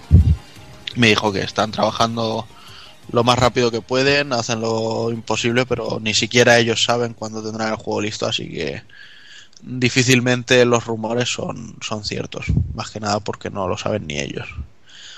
Y luego, bueno, un tema que a mí me escamaba un poquito es que habíamos visto que en el Cestiria eh, los pre-orders en Japón iban a regalar eh, Mystic Artes para algunos personajes. Entonces yo ya le pregunté si esto iba a ser como en Tales of Graces, que cada personaje tenía 4 o 5 Mystic Artes bastante chulas, o si sería como en Shilia, que los personajes tenían una y bastante seca, por decirlo así.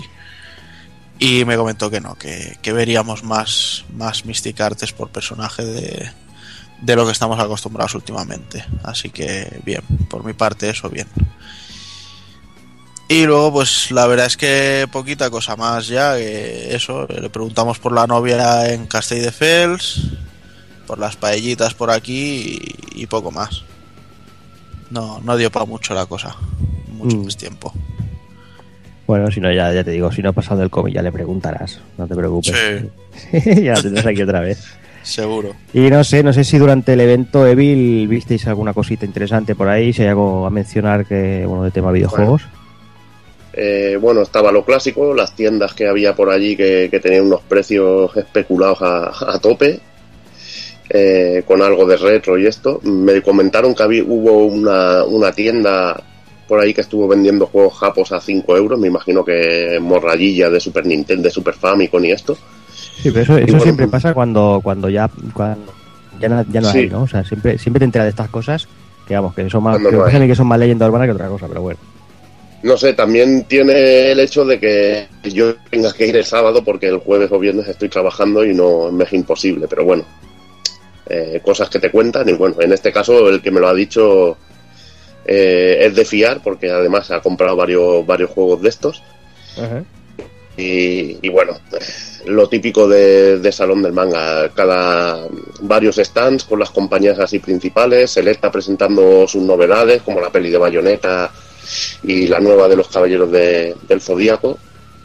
Eh, fueron bastante. La, la de Bayonetta decente, con la animación mala, como, como dijo Taco Kun, pero lo de los Caballeros es que uf, eh, muy horrible la película, muy horrible. Yo, yo en Bueno. Bayonetta la animación ni siquiera sé, pero es que estando Gonzo detrás, ni siquiera la historia me parece que vaya a ser mínimamente decente. Bueno, la historia, la historia sigue al juego. Si no te gusta la historia del juego, es bastante parecida a lo que es el juego en sí. O sea que no, si no te gusta la historia del juego, pues Regulero. bueno, no es lo importante. Y, y bueno, el paseo típico con las novedades de manga, tiendas eh, con cantidad de con cantidad de merchandising, sobre todo One Piece, destacando que había de One Piece a, a casco porro, material, como siempre, y las series más, más famosas. La verdad que para mí ya es un evento muy masificado y realmente pierde la gracia por- porque tenemos re- realmente hoy en día con internet y esto tenemos acceso a cualquier cosa. Incluso podemos ver cosas fuera que, que nos gustan más de lo que podemos encontrar allí. Pues bueno, para quien quiera disfrutar y juntarse con gente gente loca que, y ver luchas Pokémon en luchas Pokémon en- con personas reales patéticas, pues puede disfrutar del evento, la verdad. Madre mía, lucha Pokémon, dice. Madre mía. Qué, qué vergüenza ajena, tío. es que- Vergüenza ajena. Sí, sí. Pero bueno, vamos, vamos a ir cerrando el mes. Cerramos, como no, con un Nintendo Direct. Un Nintendo Direct que se anunció un par de días antes y que empezaba muy fuerte, porque empezaba con ese juego, con ese Mayoras Más, que el Zelda preferido de todo el mundo desde, desde ayer. Y seguro que, que el amigo. Junto a, a- junto a Keith Icarus y Claro, por supuesto. Por supuesto. Bueno, con lo que ya sab- seguramente ya sabréis, el remake para 3DS de Majora's Mask, con una edición especial muy bonita que seguramente que el amigo Kafka estará deseando echarse encima y violarlo. Yo, eh, ah, yo que sé, a mí los que me conocéis sabéis que es, y esto suena topicazo, pero es verdad, es de mis celdas favoritos, hasta el punto de que eh, firmas y muchas plataformas que hay por internet, Facebook, eh, de gente que estaba pidiendo a Nintendo que sacara este remake, pues yo llevo metido en, es- en esos grupos años, o sea, no es de ahora de la moda, y fui de los que se lo compraron de salida y se cachondeaba todo el mundo de mí, y a todo el mundo que le dejabas el juego no le gustaba porque no era como Karina of Time, es que es un juego muy distinto, ¿vale? La edición es, yo creo que va a vender bien porque desde el puto creepypasta este, las leyendas urbanas y tal, eso fue lo que hizo un poquito que el juego le repuntase y ahora lo que decís que es, ahora es el Zelda que todo el mundo ha jugado que todo el mundo le gustaba. Hombre, Pero bueno, yo me, yo me corrí hasta las rodillas cuando por fin, es que me acuerdo que lo puse hasta por Twitter, digo, toma ya por fin, tío. O sea, ya lo tenemos aquí. Ahora, desde que sea que llegue, mi, mi hijo, el, el grande, está deseando cogerlo porque también es un fan de Zelda y el Ocarina of Time le gustó mucho. Y este ya le, ya le voy avisando de que tiene que cambiar un poquito el chip para jugarlo, que no creo que me pase como lo que con todos los frikis estos chupagrifos. Y nada, tío, encantadísimo de que por fin me lo, me lo den, porque este es para mí, este me lo han hecho para mí solo. Otra cosa es que lo juguéis vosotros y a disfrutarlo mucho con, con, con esas máscaras que violan a Link cuando se, las, se la pone y todas esas movidas raras del juego, tío. No, Claro sobre sí. todo también la, la, la ilustración de la edición especial es muy bonita, tío. Sí, sí, la edición está muy guapa. Han sacado un par de ilustraciones increíbles. Increíbles. La Y- edición especial, que es lo que contiene? Una caja metálica y contenía también una especie de, de medalla, ¿no? O de broche Sí. con forma de la máscara. De todo modo, ilustraciones y vosotros que me, que me seguís, que vamos, que me seguís, que, que sois mis amigos de Facebook, porque tengo amigos en Facebook, sabéis que siempre estoy subiendo ilustraciones de siempre, tío, y hay ilustraciones de, de gente que, de estos del, de Vianar, no, fuera cachondeo, desgraciado, de ilustraciones de, de artistas libres, tío, bueno, creo que no propias de Nintendo, para que demuestren que hay gente de verdad que estaba esperando el juego, ilustraciones muy guapas, muy raras, tío, y hay algunas desgarradoras que, que lo flipas, tío, porque el juego, ya te vuelvo a repetir, a los que no lo hayan jugado y, y digan que lo han jugado y lo vayan a jugar ahora de verdad, tiene cosas muy raras y muy que rompen mucho con lo que es un Zelda y la historia del Link niño y es un juego de dolor, ¿eh? Un juego de dolor.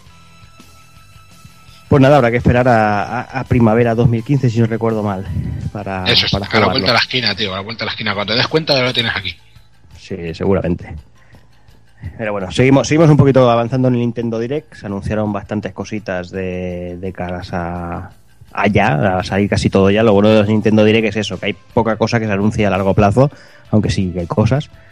Pero por ejemplo tenemos cositas, voy a, a enumerarlas así un poco a saco para 3DS. Tenemos el Mate eh, Mix, un juego con muy buena pinta, mezclando un poquito cosas de los dos lanzamientos para, para Wii U. Tenemos el Sonic Boom, los pesados de los Pokémon. Tenemos el Persona Q Shadow of the Labyrinth. Y pues ya empezaron bueno, el Monster Hunter 4 y Ultimate. Y bueno, el anuncio, no sé, a ver qué más. Sí, el Shovel Knight. Que ¡Ya lo por tengo! fin, por fin Doki podrá jugar tanto en Wii U como en 3DS si le apetece jugar en los dos. Y además que sepas, Doki, como ya sabrás tú claramente, si compras las dos versiones, el segundo tiene un 33% de descuento. No sé, Sí, pero eh, bueno, no sé este, si, este me si interesa esperáis. únicamente jugarlo en Wii U. No, no, Sí, en sí, está 3DS claro. no me apetece. No sé si de 3DS tenéis algo aparte del Mayoras Mask y seguramente el Ultimate NES Remix, que seguro que Doki, Evil y yo caeremos. Sí, hombre, y, y creo que sale en nada, ¿no? Salía el viernes, salía hoy mismo o algo así. Sí, Y- creo que sí.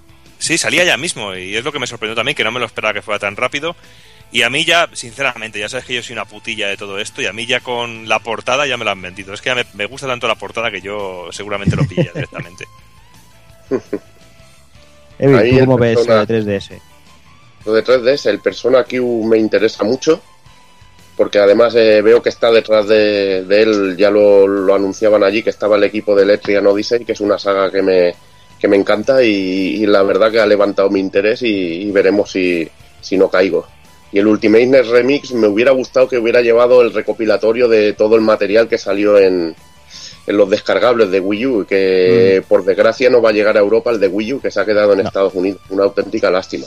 No. Ah, por cierto, eh, se me olvidó apuntar como noticia que el, el rumor que corre que Nintendo, ahora que comentas eso, que Nintendo está meditando eliminar el bloqueo regional.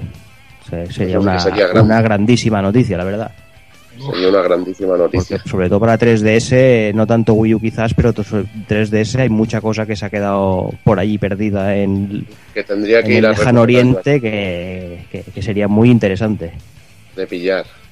Eh, y también, bueno, juegos de descarga y un par que a mí me llaman mucho la atención y que seguramente acabaré pillando, que es el Azure Strike, el Gumball.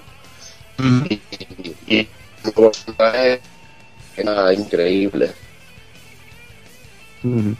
Sí, sí, nosotros lo vamos a comentar ahora porque, bueno, porque también ap- aparecieron un montón de indies a saco, eh, entre ellos, bueno, ya no, son, no, no se pueden considerar indies, pero estos que comentas, ¿no? El Azure y el Shantae, que bueno, son, son juegos in- muy interesantes.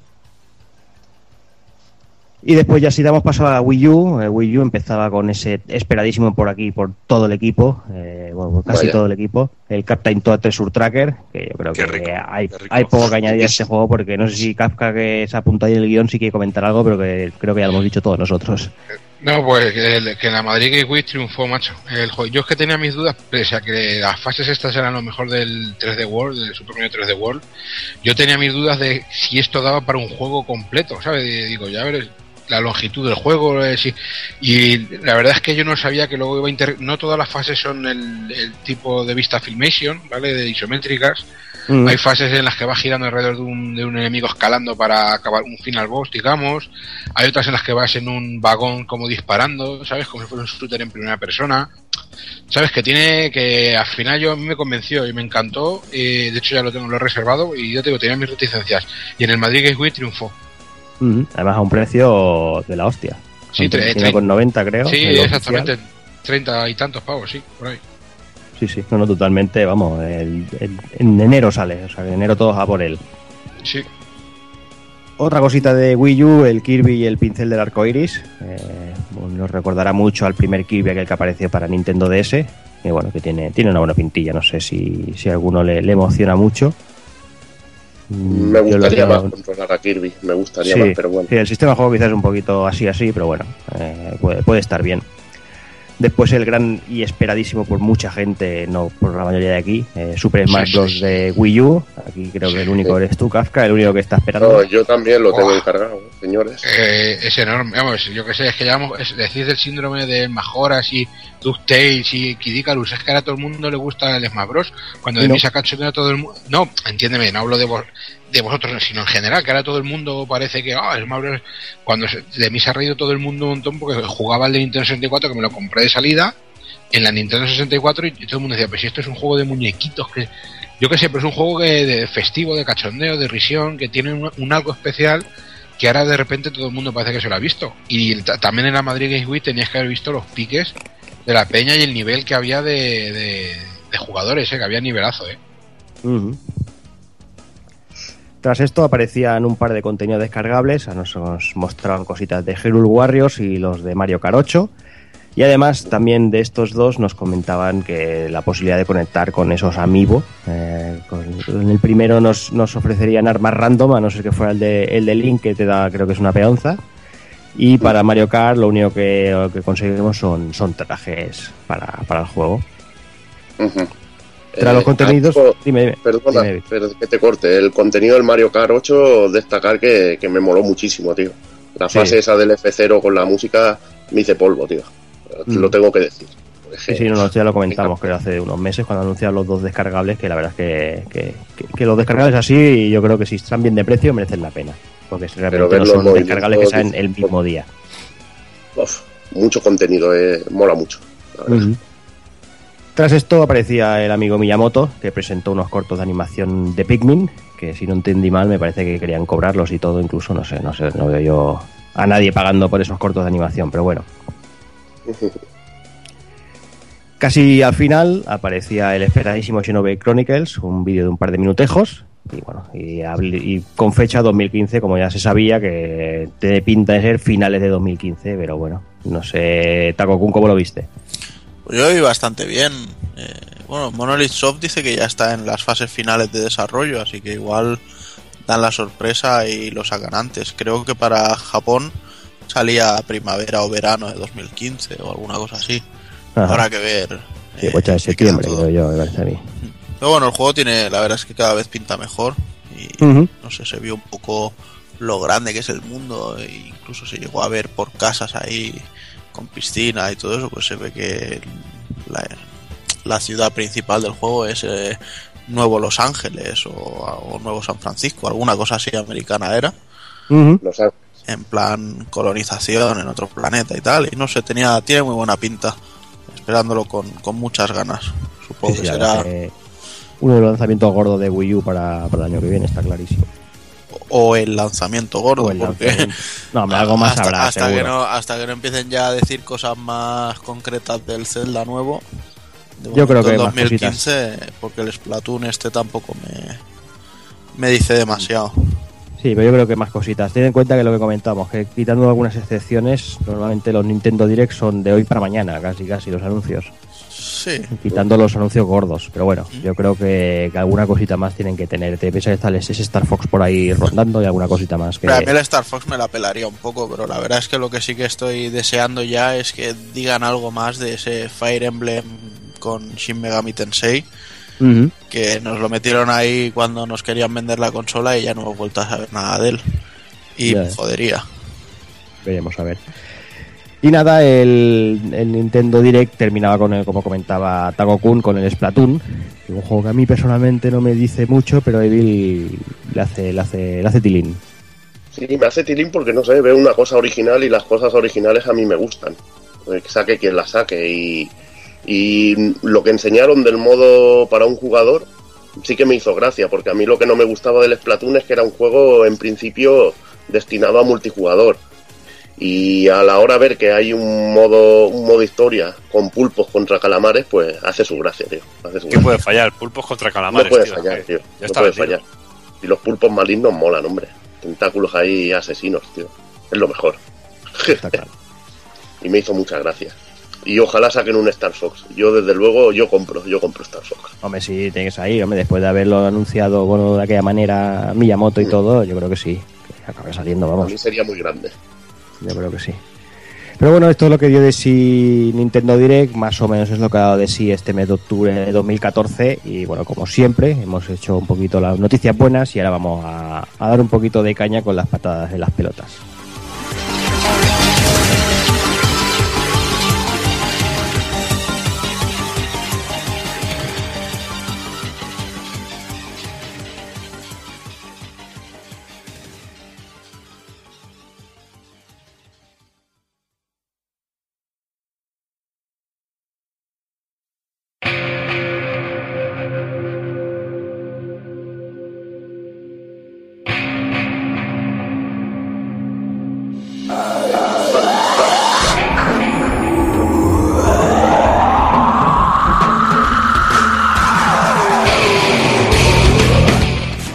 Como parece que aquí el único hater últimamente que está on fire soy yo, aquí está la gente muy, muy modosita, eh, parece que no tienen ganas de, de odiar.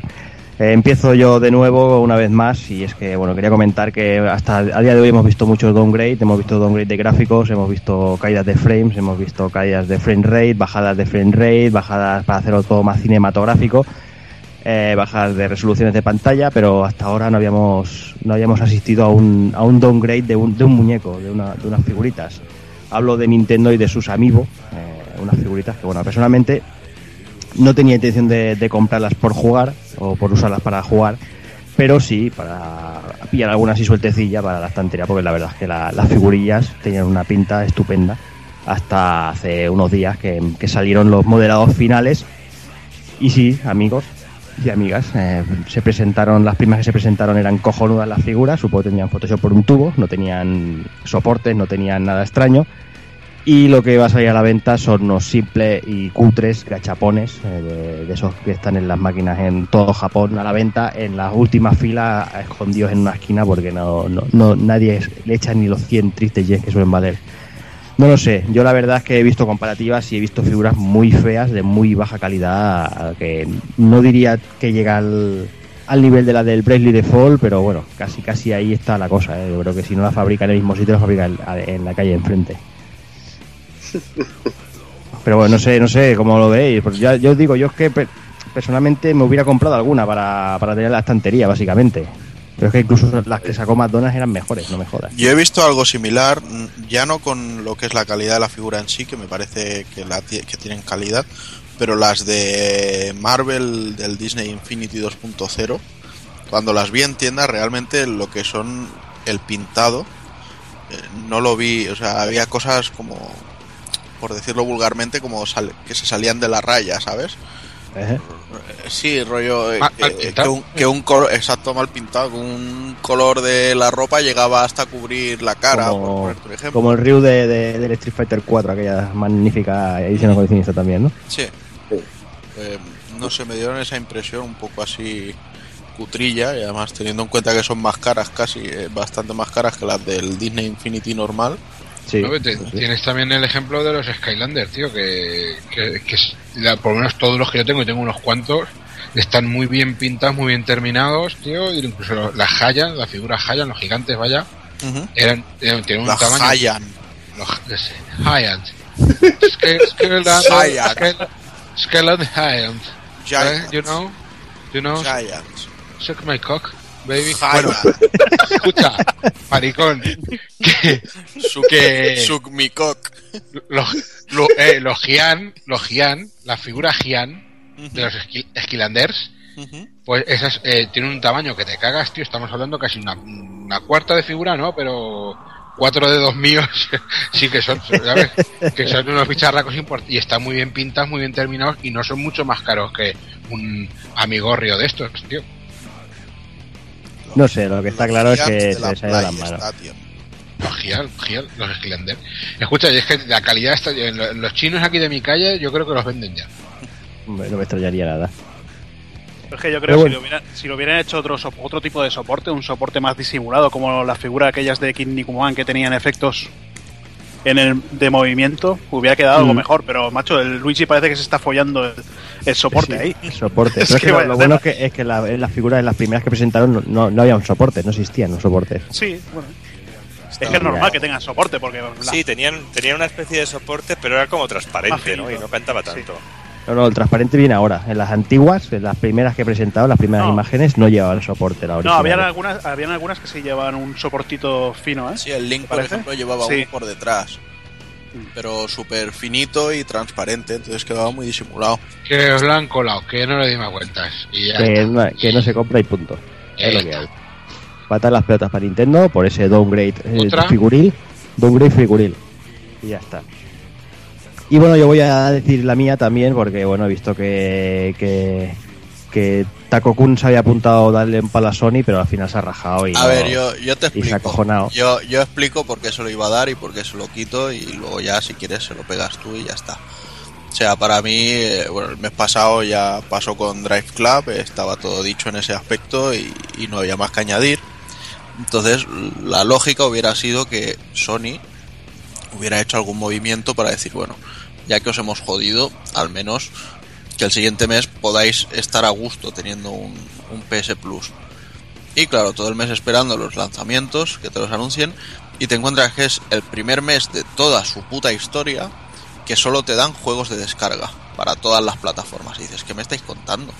Además es que realmente, personalmente no me interesa ninguno. Me da igual que el Binding of Isaac ese pueda ser el pollón bendito, o sea, no me interesa. Y entonces yo le iba a plantear esa patada en las pelotas de decir, oye, cúrratelo porque acabas de joder a la gente. Pero luego, hace escasos 3-4 días, leemos que en diciembre ya van a regalar el Injustice Gods Among Us, este, en versión... eh, eh, sí, pero la, la, Ah, la- la la- completa, la que viene ya sí, con todo. Sí, exacto, que, viene que sale el lobo y sale sí, la que, guapa. que luego al mes siguiente regalan el Infamous eh, First Light. Entonces ya dices, bueno, pues parece que han querido hacer algo para compensar, pero que por tiempo, por contratos, por lo que sea, pues en vez de noviembre se ha tenido que pasar a diciembre, vale, pues ok. Pues ya está, entonces un mes malo, sí, pero sabiendo que el que viene es bueno, pues ¿por qué me voy a quejar de que no me lo hayan arreglado? Entonces de ahí que yo lo haya quitado ahora. Eh, los juegos de este mes me siguen pareciendo una chusta, aunque quizá no sea un motivo para hacer una pata en los cojones. O sea, no se la di a la Xbox One cuando dieron el, el Chariot ese y a tomar por culo. Bueno, yo en principio, yo lo primero que voy a decir es que yo desde, desde que tengo PS Plus solo me han dado me han dado juegos indie de de mierda que compras en Humble Dumble por 3 euros 200 millones de juegos. Eso para empezar.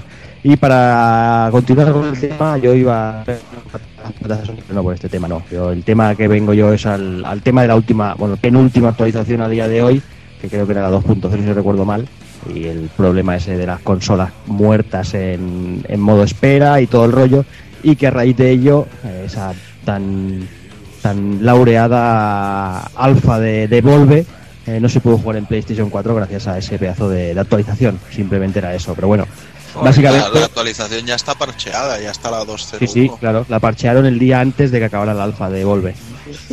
Ya, bueno. por eso por eso te digo. Básicamente es por eso. No no no no. Lo, lo de las actualizaciones con Sony yo sé que es una guerra perdida por mucho que ahora te las haga en segundo plano y todo lo que tú quieras. Después del desastre en PS3 y viendo cómo va PS4 uf, pinta la cosa que, que vamos a ir de puto culo con las putas actualizaciones pero bueno es algo que vamos a yo creo que va a ser recurrente espero equivocarme y que por fin se pongan las pilas con las putas actualizaciones porque no no, no lo veo ni medio normal pero bueno, no sé si alguien quiere añadir alguna cosa o yo aquí dejo mis dos patas en las pelotas de este mes. Eh, no sé si, si alguno queréis añadir algo. Yo que no estoy nunca, me hubiese gustado añadir una patada a las pelotas a Nintendo sobre el tema de la New 3DS, pero primero, ya no pega porque ya ha pasado ya. Porque como no estoy nunca, pues no lo he podido hacer. Y segundo, como ahora me han sacado el Mejoras Más, ese me lo van a sacar, ahora pienso en te Nintendo. solo- los pantalones ahora, te bajan los No, pantalones. ahora solo, solo pienso en bucaque y cosas de esas, tío. O sea, Eh, solo pienso en sexo anal y cosas, y cosas bonitas, tío. Arcoiris, qué, unicornio. fa- qué facilona eres. Pero vamos, que si no fuese por eso, eh, una, una patada en juego a Nintendo la había dado yo en su día por lo de la New 3DS. Porque más que nada, porque a lo mejor la pata me la merezco yo los huevos, porque al final sé que me la voy a comprar. Entonces la patada te la mereces tú. Venga, pues dármela. En fin, pues mientras aquí sodomizamos al amigo Casca, vamos ahí ya preparándonos para las novedades. Va.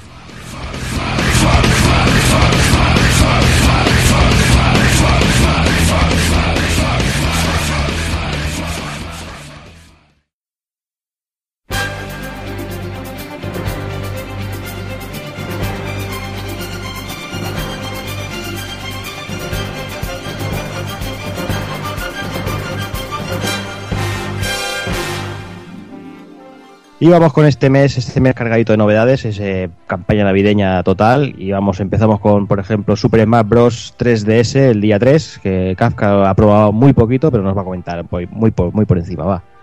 Eh, pues nada, más de lo mismo para con lo que ello implica, bueno y malo, tío. Eh, tenéis la demo por ahí que rularon un montón de códigos para probar, si no lo habéis probado ya. Eh, una auténtica fiebre desaforada de lo que se suelta con este juego, un montón de gente. De hecho, Doki en, en su retro, en su Radical Gaming, sufrió allí un poquito de, de fiebres más bros, ¿no, Doki? Sí, fue terrible porque eran como todos los críos. eh, ¿Te has caído? era- ¿No me oyes? No, que te, suena un golpe que te hayas caído, Sí, tío. sí, sí, no, esta- estaría no, cagando. No, no, no, no, pero es que eh, eso fue terrible porque, macho, tuvimos que llegar a un punto de quitar los Smash Bros. de, la, de, la, de la 3DS porque los críos solo jugaban a eso, tío. O sea, remolinaban alrededor de las consolas y solo a eso. Parecía que solo existía eso. Pero que fue un momento que se nos llenó el, el evento de niños rata que, que yo tuve que salir corriendo de allí porque era terrible, tío. Pero ya te digo, yo lo poco que he probado de la demo, pues a mí es que a mí no me gustaron en su día los Smash Bros. y no me Claro. gustan tampoco ahora. Es- Es es lo- que- por eso te digo que es, más de lo mismo. Si te gusta. también te digo una cosa, yo soy un poco una putilla y salía Rockman y me picaba por eso, pero luego como no sale la portada, pues tampoco, pues no lo compraré. Es lo que os digo, más de lo mismo para jugar. Ya te digo, en la Madrid que Wii lo petó muy fuerte este y la edición de, de Wii U. Y si te gustan los juegos de pelea, lo- o sea, es un juego de peleas, pero no es un juego de peleas. Es un juego eh, divertido, festivo, medio plataformas, de acción. No tiene una profundidad, lógicamente, de otros juegos de peleas. Es un juego de hostias. Y ya está, tío. Y o yo os digo que es un, es un, para mí es un muy buen juego. Y de hecho está en mi lista de prioridades para estas navidades. Si Dios quiere y no pasa nada. Muy bien, vamos por el siguiente, vamos con el día 7, con un juego que, que la verdad es que, ha dado bastante fuerte, todo el que lo ha probado le ha gustado mucho. Hablamos del inicio de Sean Hazard. Pues bueno, la verdad es que después de lo malo que fue el Colonial Marines, que bueno, daba miedo por, por la inteligencia artificial y por, por, la mierda de juego que fue, bueno, algo normal en Gearbox, pues por fin tenemos un juego de un buen juego de Alien. En este caso, eh, siguiendo los pasos de la película de, de eh, Ridley Scott, eh, nos enfrentaremos a un, a un único alien y controlaremos a Amanda Ripley, la hija del protagonista de las películas. Han pasado 15 años desde su de- que bueno, han pasado 15 años desde su desaparición de la tri- de la tripulación de la Nostromo. Uh. Joder. Cuidado que me quedo- Me quedo sin aire, ¿no, macho? Es que estoy, estoy aquí temblando ya, macho, porque el hijo de puta lo tengo detrás. Y Ay. bueno, nada. A ver si te rompe el culo. Sí, joder, macho. Es que es terrorífico. Bueno, pues nada, es entonces cuando la Weyland Yutani recibe información de que se ha recuperado la caja negra de la Nostromo y que está en la estación espacial Sebastopol. Eh, Amanda será una de las personas elegidas para ir a la estación, su hija, y así intentar descubrir qué ocurrió con su madre. Pero el alien, la verdad, que está sembrando pánico en la estación y lo único que importará será su supervivencia. A mí, la verdad, el juego gráficamente me ha sorprendido. Lo estoy jugando, lo he jugado en Play 3, ya me lo he terminado. Y la verdad que para verse en un reescalado de 720p, las texturas, la iluminación, las explosiones, eh, todo, toda la, la ambientación, eh, la oscuridad que tiene, la verdad es que es una, una auténtica maravilla lo que ha podido hacer Creative Assembly en Play 3. Eh, lógicamente, tanto en Play 4, Xbox One o PC se ve mucho mejor. Pero la- si queréis disfrutar y no tenéis estas consolas, yo creo que podéis disfrutarlo igualmente para las consolas pequeñas. Mm. Y nada, pues eh, yo creo que es el, el único, uno de los únicos juegos que, he tenido que dejar el mando acojonado por el puto alien, que eh, temblando porque porque vas a grabar partida, eh, pasan tres segundos mientras grabas partida y mientras tanto te puede te puede venir el alien, joderte, matarte y tirarte pues lo que sería una zona para atrás. Algo que, que la verdad mola bastante. Yo eh, lo he probado un poquito y, creo que, que- lo suyo, el juego, si tiene una palabra es ambientación, eh, porque como tú comentabas, yo creo que la ambientación y el, y el terror psicológico ese de estar acojonado durante todo el rato es, está presente todo, todo, durante toda la partida y la verdad es que creo que, que han tocado la tecla justa para, para dar ese toque, ¿no? Yo creo que está, está muy, muy, muy bien. Lo único que quizás el juego se hace un poquito, un poquito largo. No sé lo, no sé lo que me habrá durado, pero ha habido muchas Sí, ocasiones. hablaban de que yo- 14, 15 horas por ahí, Sí. creo. hablaban. Sí, es que hay ocasiones que ya hay momentos climáticos, eh, te ves una zona bastante guapa, eh, que te recuerda bastante a las películas, dices, hostia, por fin se va a terminar el juego. Igual te dura el juego pues 5 horas más. Mm. Bueno, es algo que se agradece que el juego sea largo y que sea entretenido y que te giñe así, pero igual hay gente que, que sentirá, que notará que es un poco pesado. Muy bien, pues vamos, avanzamos un par de días más. Y aunque no somos, no somos mucho de hablar de, de juego de móviles, creo que Taco Kun, este Terra Battle merece la pena que lo comentemos. Vaya que sí vale la pena. Y mira que yo no soy muy amigo de, de Miss Walker después del, del Blue Dragon, que no me apasionó nada de lo que hicieron después. Pero bueno, eh, había que darle una oportunidad, más siendo un free to play, y lo probé ahí a base de bien. Y la verdad es que eh, proponiéndonos una mecánica bastante sencilla de simplemente una rejilla de un tablero en plan hecho rollo rejilla con cuadrículas y tenemos eh, seis personajes y eh, nuestro objetivo es eliminar a los enemigos y para ello necesitamos dejar que lo que sería el, el recuadro del enemigo quede dentro, o sea, alineado con dos nuestros, como si hicieras un 3 en raya. Y entonces pues le haces un ataque en función a tu nivel, al atributo, elemento y todas las mierdas que se pueden tener. Entonces los personajes eh, suben niveles, eh, pueden cambiar los oficios, siempre y cuando tengamos los materiales necesarios. Hay eventos eh, durante los fines de semana para conseguir la invocación de Bahamut, está también Neo Bahamut. Eh, hay zonas de caza para conseguir materiales, eh, una zona de experiencia que está abierta solo determinadas horas y luego pues la historia que va avanzando que, que está bastante bien, las músicas muy buenas en la línea de Nobuo Ematsu y no sé, ya te digo, es un juego que funciona muy bien, muy sencillito, muy de sentarse al váter y, y en vez de mirar Twitter pues ponerse a echar una partidita y con el rollo este de que te van haciendo los regalos por el login diario y todas esas cosas, pues más que más. Entonces, eh, por ejemplo, los personajes los podemos reclutar o con monedas que nos darán más bien morrayilla o gastando energía, que nos cuesta 5 energías eh, reclutar a un personaje. Y luego, pues claro, aquí está el tema del freemium que podemos comprar tanto vigor, que es lo que se gasta con cada uno de los combates que hacemos y se va reponiendo cada poco tiempo y podemos comprar también energía o monedas. Y no sé, ya la compañía ha pasado de, del millón de descargas y ahora dicen que al llegar a los 2 millones empezarán a trabajar en una versión para consolas, o sea que a ver si hay suerte y llegan a ello. A mí me pareció muy interesante, lo recomendaste tú, yo la verdad que tampoco soy de jugar a juegos así en, en Android y esto, y la verdad que muy sorprendido. Me encantaron la- las ilustraciones, que son chulísimas, y sobre todo el rollete de así de juego de tablero tipo damas o así en que tienes que pensar y bueno y luego lo, mm, lo simple que empieza y lo complejo que se vuelve al final y, y lo divertido que es y directo de jugar que te echas una partida súper rápido. Muy bien muy bien y la verdad que muy buena propuesta y muy muy divertido para lo simple que es. A mí lo único que realmente me jode es que después de la actualización o parche que hubo el 3 de noviembre no me funciona el juego. Eh, no, me, no me pasa de la pantalla de carga. Hay bastantes Joder. personas a las que les ha pasado. Y claro, les envió un email y me dicen, no, tienes que enviarlo a support en tal y no sé qué. Digo, vale, pues lo envío ahí. Y me contestan y me dicen, ¿has probado a cerrar la aplicación? Si no has probado a cerrar la aplicación, inténtalo. Si lo has intentado y no te funciona, reinicia el teléfono. Y, y les he contestado en plan, ¿tú eres gilipollas o qué? ¿Se, se crees que voy a tener el teléfono siete días encendido con la aplicación puesta a ver si carga? ¿Es que somos tontos? Eh, Deben de tener teleoperadoras de estas de mierda contestando lo- los emails y no saben, es como cuando llamas a Yastel y ¿ha probado a apagar y encender el router? Sí, hija de puta. Por eso te llamo, porque eso no funciona. Pues esto igual. Entonces estoy esperando a ver si, si me lo dicen ya de una vez o qué. A ver si. Porque claro, eh, podría desinstalarlo y volver a ponerlo, pero me jodería perder a Bahamut, que es un drop de estos súper, súper, súper raros.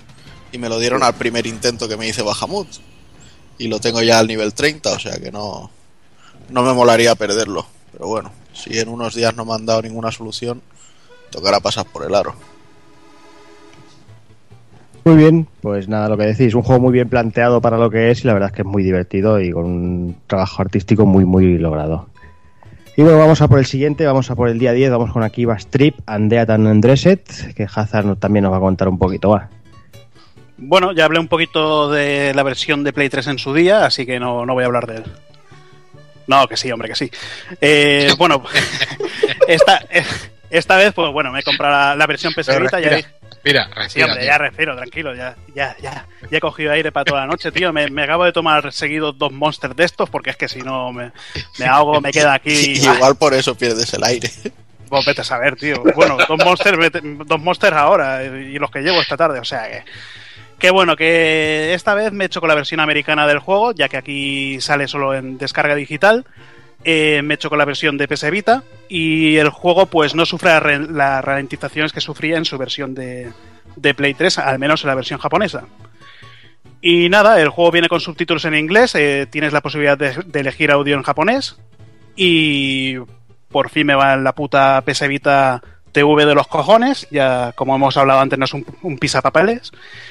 Y nada, pues si queréis os hago un resumen del juego y si no, bueno, es un juego de Akai, de Akire, la compañía esta es malísima, eh, hace los Kenka Buncho o Buncho Kenka como se llamen, los Way of the Samurai y todos los juegos son iguales, eh, te dan un mapeado con, con misiones con misiones aleatorias eh, y bueno, quizás lo más divertido del juego es que para, para vencer a los enemigos, que son vampiros, tienes que arrancarle la ropa para, para que les dé la luz del sol.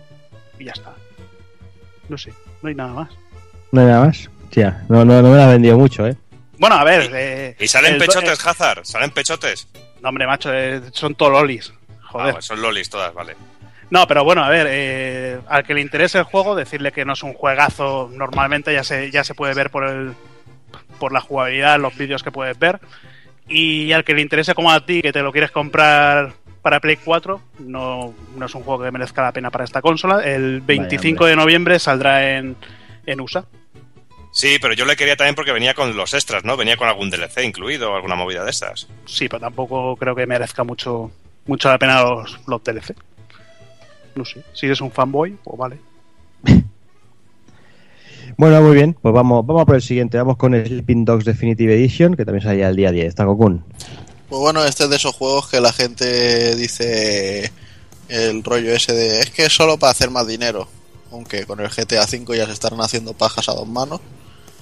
Y yo la verdad es que le tenía bastantes ganas porque Sleeping Dogs en su día me gustó bastante y no, no me desagradaba la, la posibilidad de rejugarlo.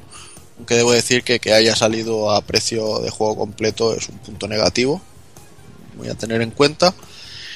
Y bueno, eh, técnicamente, pues lo típico de estas cosas. Se pone a 1080 píxeles eh, de resolución, no llega a los 60 frames, se queda en 30, pero es bastante sólido, eso sí.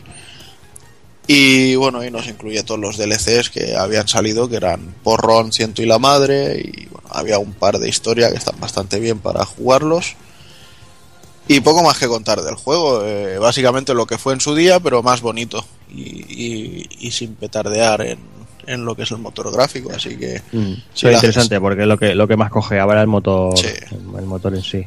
Entonces yo si alguien no lo ha jugado pues realmente se lo recomiendo y más si le puede llegar a gustar el típico cine de John Woo y cositas así y si ya se ha jugado pues depende de la situación monetaria de cada uno y de las ganas que haya de rejugarlo. Muy bien, pues nada, sigo contigo y el día 24 con Samurai Warriors 4. Pues este muy bien, la verdad es que me está gustando mucho, lo estoy jugando en Play 4, todavía estoy liado con él y tiene cositas que me están dejando muy buen sabor de boca, el modo historia ya más que contar eh, la batalla principal de Sekigahara como nos han contado en otros títulos, pues se centra un poquito en, la, en las grandes campañas de cada una de las familias que estuvieron en, en la parte final del, del Sengoku. Eh, se van desbloqueando nuevas eh, familias para poder hacer sus historias conforme avanzamos. Incluso en algunas de las familias se desbloquean capítulos especiales si utilizamos parejas de personajes concretos y hacemos según qué retos, que esa es otra, han añadido retos a, a cada a cada misión para, para poder ir haciendo más cositas, armas escondidas, eh, podemos forjarlas, mejorar las armaduras, eh, el caballo, tenemos el sistema de combate ha variado un poquito, ahora los ataques que hacemos con, con triángulos son hiperataques que se llama y sirven para hacer un tipo de carga.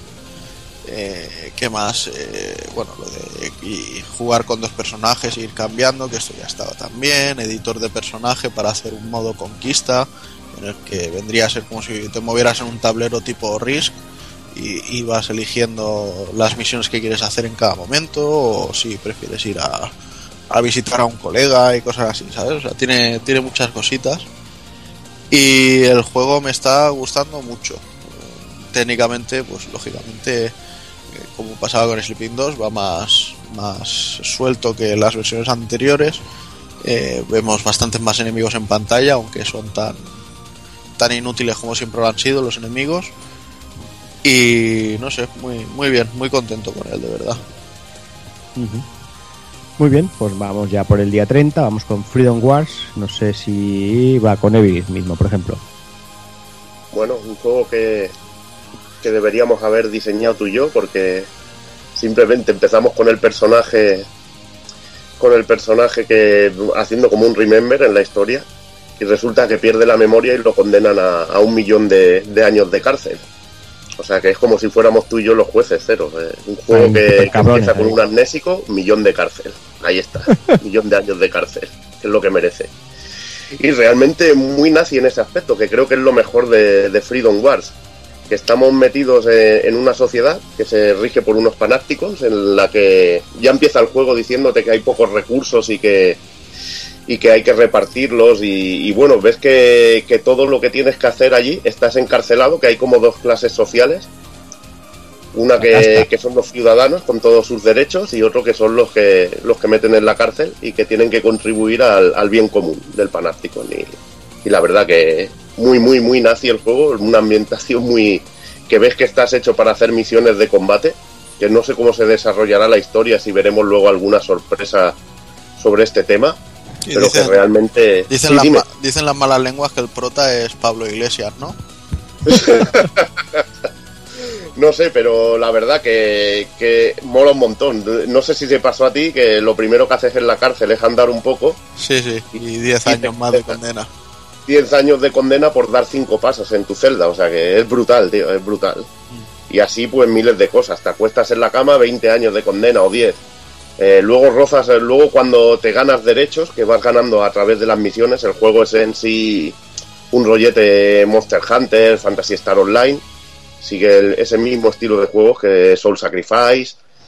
Y, bueno, la verdad que, ves que te dan derechos, puedes comprar derechos, ir subiendo en la escala social un poco, al, al, al ser mejor y contribuir más para lo que es el bienestar de, del Panopticon, pues te dan te van dando derechos y ves que puedes salir un poco, explorar, incluso comprar armas y historias así.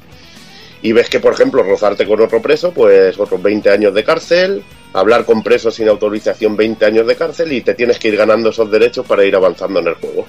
Empezando con una condena de un millón que iremos rebajando. Desde luego, si pudieras escoger la clase político, seguramente saldrías con el tercer grado en dos horas de juego, Hombre, por supuesto. que sería o, bastante. o- o tonadillera. O tonadillera también. Bueno, tonadillera yo creo que vas a prisión y, y te condena. Y, te- y la condena sería larga, pero bueno.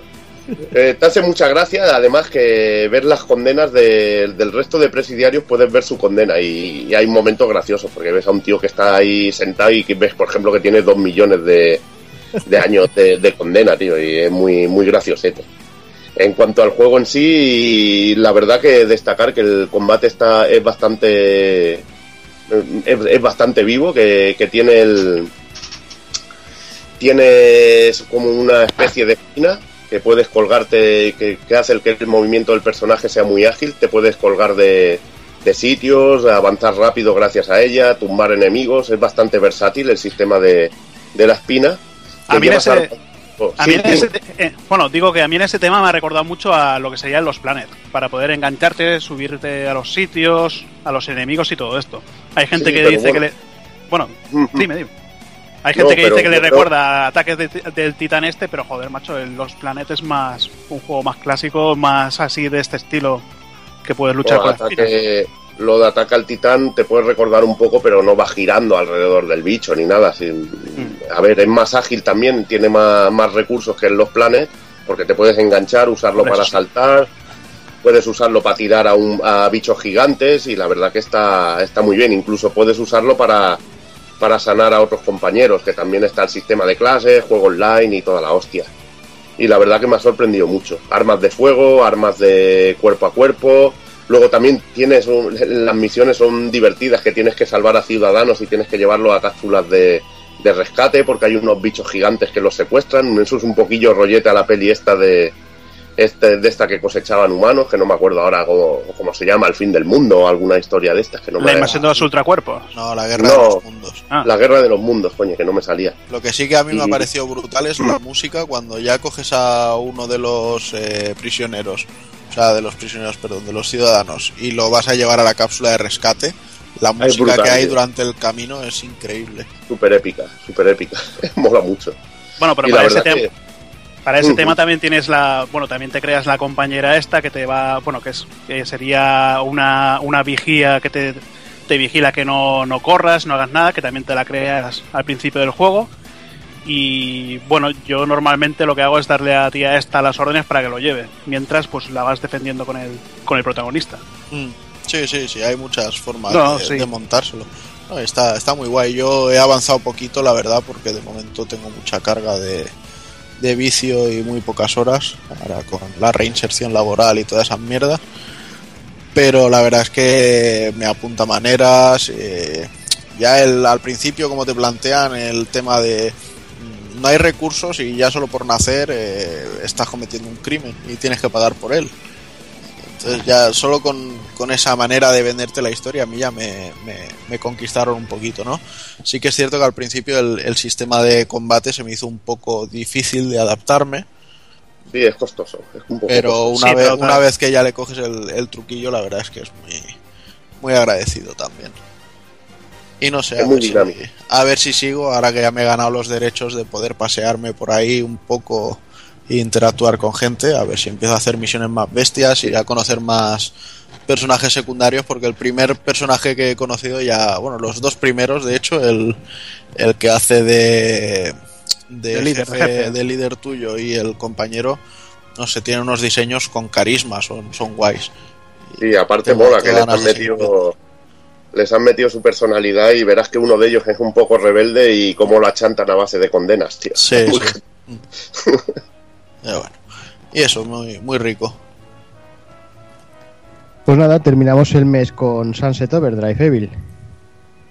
Pues la verdad que un sorpresón. Eh, de juego. rubio. Bueno, yo ya me esperaba, yo ya me esperaba que fuera bueno, pero al final te encuentras esa mezcla que es así un poquito de Art Rising con Lost Planet y con y sobre todo con Jet Set Radio y es una auténtica una auténtica pasada. A mí me ha encantado el juego, a pesar de que el diseño de personaje no es que me llame mucho, es bastante occidental y a mí no me no me va tanto. Lo paso por alto por lo divertido que es, lo, lo gamberro que es el, el juego, porque te ponen situaciones cachondísimas, los diálogos muy, muy cachondos, luego las armas locas que le ha metido la gente de Insomnia, que, que son brutales. No, Y luego la eso- variedad de misiones, Eso, eso ya es marca de la casa, lo de las armas con Insomnia. Sí. O Con los Ratchet eso- es un eso- descojone. Por eso lo comentaba, y que hay momentos con las armas que se buscan unas bacaladas, tío, que, que te descojonas vivo. Luego el tamaño de la ciudad, que es inmensa, y que te la puedes recorrer sin tocar el suelo, simplemente haciendo trucos, tío, que sobre todo te tienes que pasar el juego grindando sobre superficie, eh, caminando por paredes y haciendo las mil y una piruetas, eh, porque en el suelo es donde tu personaje va más lento y eres más vulnerable, te matan en, segundos si, este, si te quedas en el, en el suelo, y donde realmente eres efectivo matando es, sobre todo grindando sobre cables de teléfono y locuras así. Luego es que tiene algunas fases, como una que tienes que es reparar un, a un pedazo de rascacielos que son alucinantes. Las vistas increíbles, gráficamente muy, muy, muy, muy, muy competente. Tiene sus fallitos de creación de polígonos y, bueno, de aparición de polígonos, de popping y eso. Pero la verdad que nada importante. El juego va como una roca. No, no he visto grandes bajones ni, ni nada. Bueno, es que prácticamente ninguno. Y realmente una auténtica sorpresa y lo tendré muy en cuenta cuando hablemos de, de los juegos del año, de los GOTI. Muy bien, pues nada, yo creo que lo podemos ir dejando por aquí y vamos, vamos con esos dos análisis.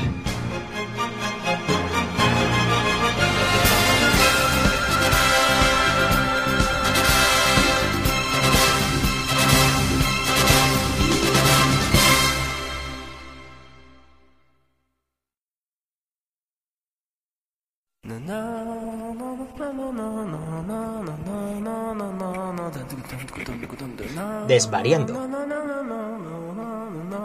Desvarío. ¡Desvaríos!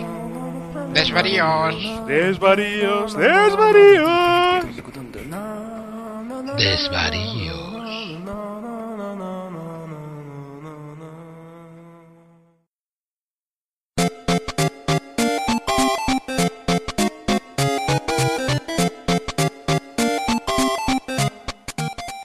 Hola amigos, ¿cómo estamos? Aquí está vuestro amigo y vecino Taco Doki o Doki Panic, como ustedes deseen. Y bueno, deciros que ya estamos a un pasito de Retro Barcelona. Tengo muchas ganas de poder veros a muchos de los que nos escucháis por ahí, que me vengáis, me deis una colleja. Y charlemos un ratito, como ya habéis escuchado aquí en el programa de esta semana, ha estado el amigo Carles charlando un poquito sobre todo el evento y bueno, lo dicho, que espero veros por ahí a todos y que podamos charlar un ratillo, que me haría mucha ilusión y sobre todo que me debatáis alguna de las cosillas que yo voy comentando en esta sección que me, que me encanta, que me vuelve loco o también que me comentéis, como habéis hecho en alguna ocasión, que me sugiráis algún, algún, tema.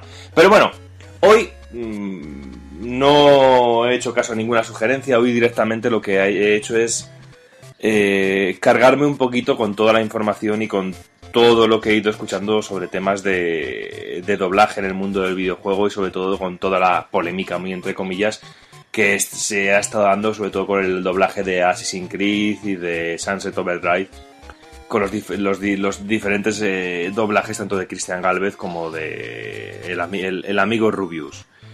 Un tema bastante jodido y bastante que yo creo que tiene demasiado que tiene muchas vistas para poderle dar un enfoque correcto y que en ninguno de los casos yo creo que podíamos llegar a estar de acuerdo o no de acuerdo en, ninguna de las opiniones. Hoy voy a traer una opinión que realmente va en contra de lo que muchos de vosotros opinéis o incluso de lo que yo mismo puedo llegar a opinar por, por ciertos personajes o ciertas cosas, pero bueno, como no deja de ser esto un desvarío, yo tengo ganas de darle muchas vueltas a la cabeza y, y deciros lo que va pasando por, por mi mente en, los diferentes momentos o diferentes estadios en los que yo me he sentido con este, con este tema. Yo, por, mi profesión, eh, he trabajado bastante de, en el mundo del teatro, he hecho alguna cosilla en doblaje, menos de lo que yo quisiera, yo lo dejo caer por ahí. Y bueno, creo que tengo un mínimo de, criterio, no más que cualquier espectador, eso que quede totalmente claro, a la hora de decir si un doblaje me gusta más o menos. Con, lo cual tampoco quiero decir que mi opinión sea adecuada y la de otra persona no. También digo que todo en el, mundo del arte es totalmente subjetivo y para mí el mundo de los videojuegos también es arte y el trabajo de doblador, de doblador del mundo de los videojuegos también me parece algo artístico. El problema realmente viene cuando eh, la forma de hacer, la forma de tratar el doblaje o la seriedad con la que se trata el, doblaje dentro del mundo de los videojuegos no tiene nada que ver con la seriedad o el trabajo que se hace de doblaje con el mundo del cine o de la televisión, ya que mm, famoso ya es el, el caso y el comentario de que los dobladores se quejan porque cuando doblan un videojuego realmente trabajan sin imágenes únicamente o, o con la imagen referencia del, del videojuego realmente trabajan con, con un texto y únicamente les dan unas, unas circunstancias dadas para poder saber más o menos por dónde viene el personaje. Algo totalmente absurdo y que canta muchísimo en el 99-98% de, del caso de los doblajes en los cuales vemos personajes sin, sin intenciones y personajes que realmente no, no cuentan nada o que no saben realmente de dónde vienen. O lo típico de que vemos un personaje que está en una situación extrema y habla como si estuviera comprando el pan, por ejemplo. Hay casos diferentes, por ejemplo, The Last of Us está muy bien tratado en ese, sen- en ese sentido, eh, o el maravilloso, increíble Uncharted 2, que a nivel de doblajes me parece que es soberbio y que es casi, casi impecable. Tiene sus cosas, pero es casi impecable. Y luego otros casos, como por ejemplo el caso de Heavy Rain o incluso Beyond Two Souls, pues pecan también un poco de eso, que intentan hacer un acercamiento muy profundo al, a la interpretación o darte unos personajes que parezcan realmente vivos, eh, haciendo mucho esmero la captura de movimiento, las capturas faciales, y luego a nivel de doblaje pues se queda a veces un poco cojeando, cuando yo creo que el, eh, la interpretación eh, vocal es tan importante o más que- que- que la expresividad en muchos casos. Yo tengo, siempre digo el ejemplo de que yo en cierto momento en mis años de estudiante de arte dramático tuve la posibilidad de ver algunos montajes en que eran montajes en, en- idiomas totalmente irreconocibles para mí y yo he salido llorando de esas representaciones porque aún sin entender lo que me estaban contando eh, la forma de decir el texto y el texto en sí me estaba llegando profundamente. Lo mejor luego me, me estaban me estaban contando que estaban yendo a la charcutería a comprar a comprar eh, chope pero bueno tampoco no estaban hablando cosas mucho más profundas pero un ejemplo estúpido.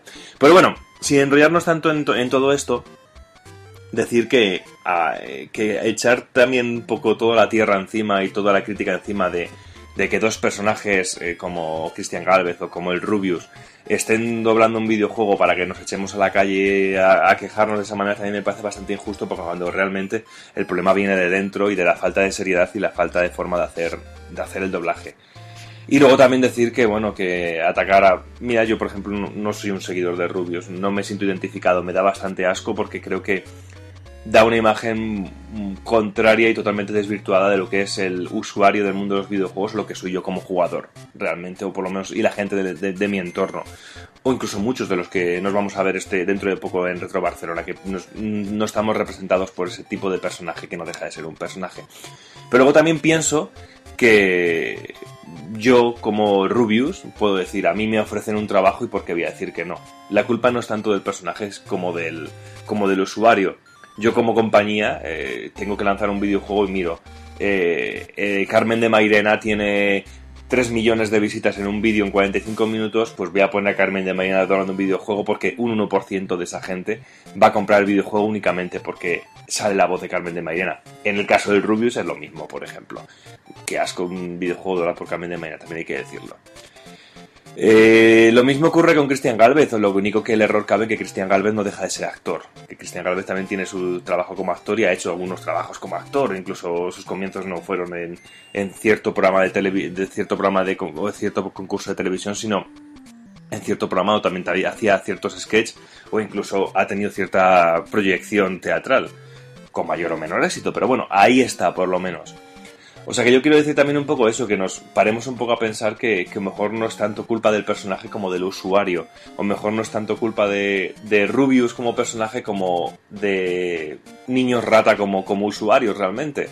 Y luego que también tienes la opción de cambiar el, el- doblaje, el doblaje del juego, cambiarlo a otro idioma o cambiar la región de la consola y a, toma- y a tomar por culo. Pero yo entiendo que yo, por ejemplo, no hubiera comprado el juego si en la portada del juego hubiera puesto una pegatina como doblado por el Rubius. Yo no lo hubiera comprado en ese sentido. Comprar el juego cuando me lo pueda permitir, que ahora mismo no me lo puedo permitir, porque no viene eso realmente. Aunque también digo que en otros casos, por ejemplo, no comprar el Smash Bros. porque no sale Mega Man en la portada. Y ya está. Tampoco que no me gusta Smash Bros. pero directamente iba a comprar Smash Bros. porque sale Mega Man. Pero como no sale Mega Man en la portada, pues no, no lo compro directamente. Yo soy así de estúpida y de, y de- y de idiota. Y bueno, este era un esta era un poquito mi, reflexión para, hoy, que intentemos dar un- una, un pequeño, una pequeña vuelta a tortilla para, ver de quién es la culpa realmente y sobre quién hay que cargar los caballos. Porque yo creo que no es tan importante que Rubius doble un videojuego como que la industria del videojuego se tome un poquito en serio el, el tema del doblaje, porque yo creo que hace, que, que hace falta cargar de intenciones, mostrar imágenes para saber lo que, lo que está ocurriendo en cada momento, que habrá casos en los que sí que se haga, pero la gran mayoría no se hace. O sea que yo os invito un poquito a la reflexión y os doy las gracias a todos por haberme dedicado un huequillo y, y si no os gusta, pues mira, lo, lo pasáis para adelante en MP3 y ya está, que ya sé que yo soy muy pesado. Venga, un abrazo.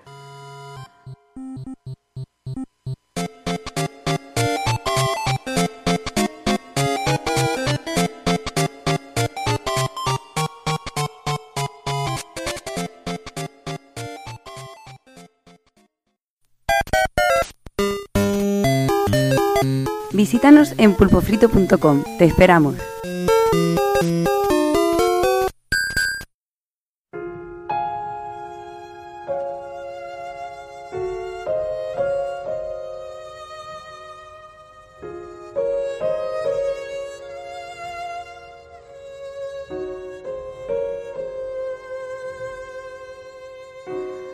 El Survival. Un mito más cutre que los Reyes Magos. Aún recuerdo cuando estaba en casa jugando por primera vez a Resident Evil y me crucé con ese zombie hambriento en la mansión. Manda cojones. Vaya historias se inventan para asustar a la gente. ¿Y hoy? Después de seis horas de vicio nocturno a Resident Evil 4, me llaman de la central para decirme que hay una urgencia en un manicomio. Así que ahí voy yo con mis ojeras, con el pesado de Joseph y la cachonda de Kidman.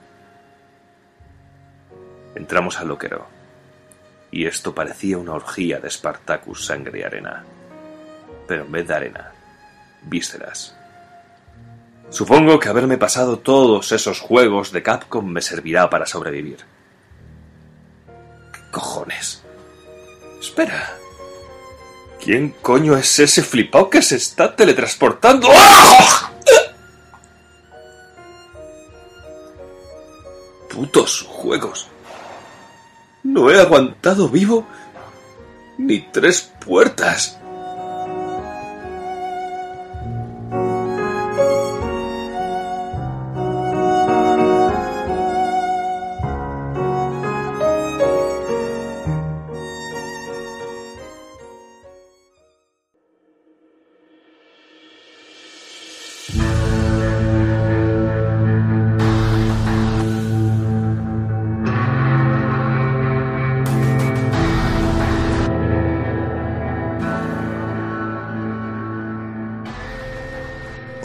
Aquí por fin el, el jueguecito que tanto por saco le ha dado al señor Shinji Mikami. Y bueno, eh, para quien no sepa quién es este hombre, pues no sé qué hace escuchándonos, la verdad. Imagino que todo el que nos conoce es porque está más o menos metido en, en este tipo de juegos, pero aquí el amigo Shinji Mikami se le atribuye ser el papi de Resident Evil, que no de que no del género survival horror, porque ya había juegos antes de que Resident Evil fuera ni siquiera una idea, como por ejemplo tenemos los Clock Tower o podíamos tener el Alone in the Dark y cositas así. Pero bueno, en cualquier caso, eh, decir que el amigo Mikami eh, se, se extinguió de Capcom eh, creo, que- creo que estuvo en, si no me equivoco, en, en el equipo de, de Clover, ¿no? Pues me parece que sí, que fue Con- con el que hizo el Shadow of the Damned. No, O- no, no, no, con Clover en Capcom, Ah, bueno, sí, claro. con el señor Camilla. Y luego cuando ya cerraron, chaparon el chiringuito los de Capcom con este estudio, pues se piraron todos. Y el amigo Mikami pues hizo el, primeramente el Vanquish con Platinum Games. Y se piró de Platinum y montó, bueno, hizo el Shadows of the Dam eh, juntándose con, con Suda 51 y con Akira Yamaoka, que para mí es un señor juegazo y todo el que no lo haya jugado le debería de dar un tiento. Y luego ya, pues bueno, se montó su, su propia compañía de videojuegos, a la que llamó Tango Gameworks, y los amigos de Bethesda, que bueno, en ese momento gozaban de bastante salud económica y tal, que no es que ahora no la gocen, pero bueno, eh, decidieron invertir y comprar esta compañía y hacer la, la inyección de capital que necesitaban para, para desarrollar su videojuego y así es como durante bastantes años, porque la verdad es que lo anunciaron, si no recuerdo mal, en 2010. Eh, este Evil Within ha estado en desarrollo y la verdad es que, bueno, se nota que en un principio su, su intención era hacer un juego de PlayStation 3 y Xbox 360 y que al final dijeron, bueno, pues lo acabamos haciendo para todo y ya lo, lo iremos adaptando. Pero bueno, es lo que es lo que tiene que tener un estudio pequeño, primerizo y que te pille el toro con, con los tiempos. La historia, pues la verdad es que no, no veo muy interesante hacer demasiado énfasis en ella. O sea, interesante sí, pero sería una putada para todo el que no lo haya jugado porque lo interesante y lo mejor es que no, no, se, os spoil, no se demasiado. No, es que el, tema el tema es ese, que la, la historia va increciendo. Empiezas que no tienes ni puta idea de lo que está sucediendo en la ciudad y poco a poco te vas enterando de, de lo que va sucediendo alrededor de lo que serían, eh, bueno, el protagonista principal, eh, Sebastián. Sí, exacto. eh, la historia realmente no gira sobre nosotros como nos podemos encontrar en otros juegos, sino que simplemente es un, un suceso y ir descubriendo por qué ese suceso y tal. Y luego realmente pues vemos o podemos llegar a ver cómo está involucrado nuestro personaje en eso. Y luego pues eh, incluso al empezar un New Game Plus volvemos a ver detallitos que, que nos ayudan a, entenderlo mejor todo. Pero lo que sí que debo decir en el tema de la historia es que mm, es eso, o sea, nuestro personaje parece que es como si fuera un secundario a nivel de, de implicación, o sea, vamos sabiendo cosas de él a medida de, de que vayamos encontrando unos diarios de que va escribiendo. Y la verdad es que todo eso hubiera podido crear mucha más empatía con el personaje si hubiéramos ido viendo vídeos en flashbacks y cosas así que no un, simple texto que alguna gente hasta lo pasará porque se pensará que son los típicos documentos que, que ni fu ni fa. Pero bueno esto el, resulta en eso en que el personaje de Sebastián pues sea un tío que vale que es el que nos está representando durante toda la partida y ya está o sea no realmente no sufres por él ni, ni empatizas tanto como puedes llegar a hacerlo con, con los personajes protagonistas en, en, muchos otros juegos, como por ejemplo pudo pasar en The Last of Us, por poner ya un ejemplo de un juego similar y, y, y que no salió hace demasiado tampoco. Pero bueno, en cualquier caso eh, es un, un contrapunto secundario, por decirlo así, porque aunque no profundicemos demasiado en Sebastián, eh, todo lo que es el enigma de la historia y descubrir por qué pasan las cosas y todo, eh, ya de por sí tiene bastante consistencia y es muy, muy interesante de, de verlo. Luego a nivel ya de, de, jugabilidad, nos vamos a encontrar es un poco de corta y pega de, de varios juegos de, dentro de los que hemos ido viendo en el género. Y bueno, hay mucha gente que ha criticado precisamente que, que, el juego no innove, que sea un cortapega, pero bueno, yo es que no sé, no sé realmente lo que la gente esperaba y pensaba que iba a ser esto. No sé si se creían que iba a ser una revolución o qué, pero no sé. Yo... Bueno, yo creo que yo creo que el tema de jugabilidad tampoco tampoco está mal, eh, que sea un corto y pega de otros. pues bastante bastante normal a las alturas que nos encontramos ya de, de, de juegos que han salido de generaciones que llevamos ya en 3D es normal que un juego copie eh, jugabilidad de otros y Claro. bueno si es que no vas no vas a ver nada nuevo Sí, ya no, ya no, ya no es por el tema de copiar, eh, si realmente todo está inventado, sino el decir, bueno, eh, cojo un par de ideas de aquí, un par de ideas de allá y un par de ideas de allí también y hago un, un refrito. A mí en el tema de la jugabilidad me, ha- me ha parecido una mezcla sería de Resident Evil 4 y me parece los Manhunt de, de Rockstar. Ujú. Que ibas también así escondidas matando a, a enemigos, bueno, por la espalda. Sí, yo bueno, he visto un poquito de esto, de Resident Evil, sobre todo el 4, el tema del Manhunt, la verdad es que no, no lo toqué en su día, o sea, no, no me voy a tirar el pisto diciendo que me lo haya recordado. Pero bueno, eh, a nivel argumental eh, lo he visto un poco rollo Silent Hill, más por el rollo caótico Sí. de que no sabes lo que está pasando y, y muchos juegos de, no sé, de cámara que te hacen cambios muy raros. No sé, no sé describirlo exactamente, pero, pero lo he visto ahí reflejado.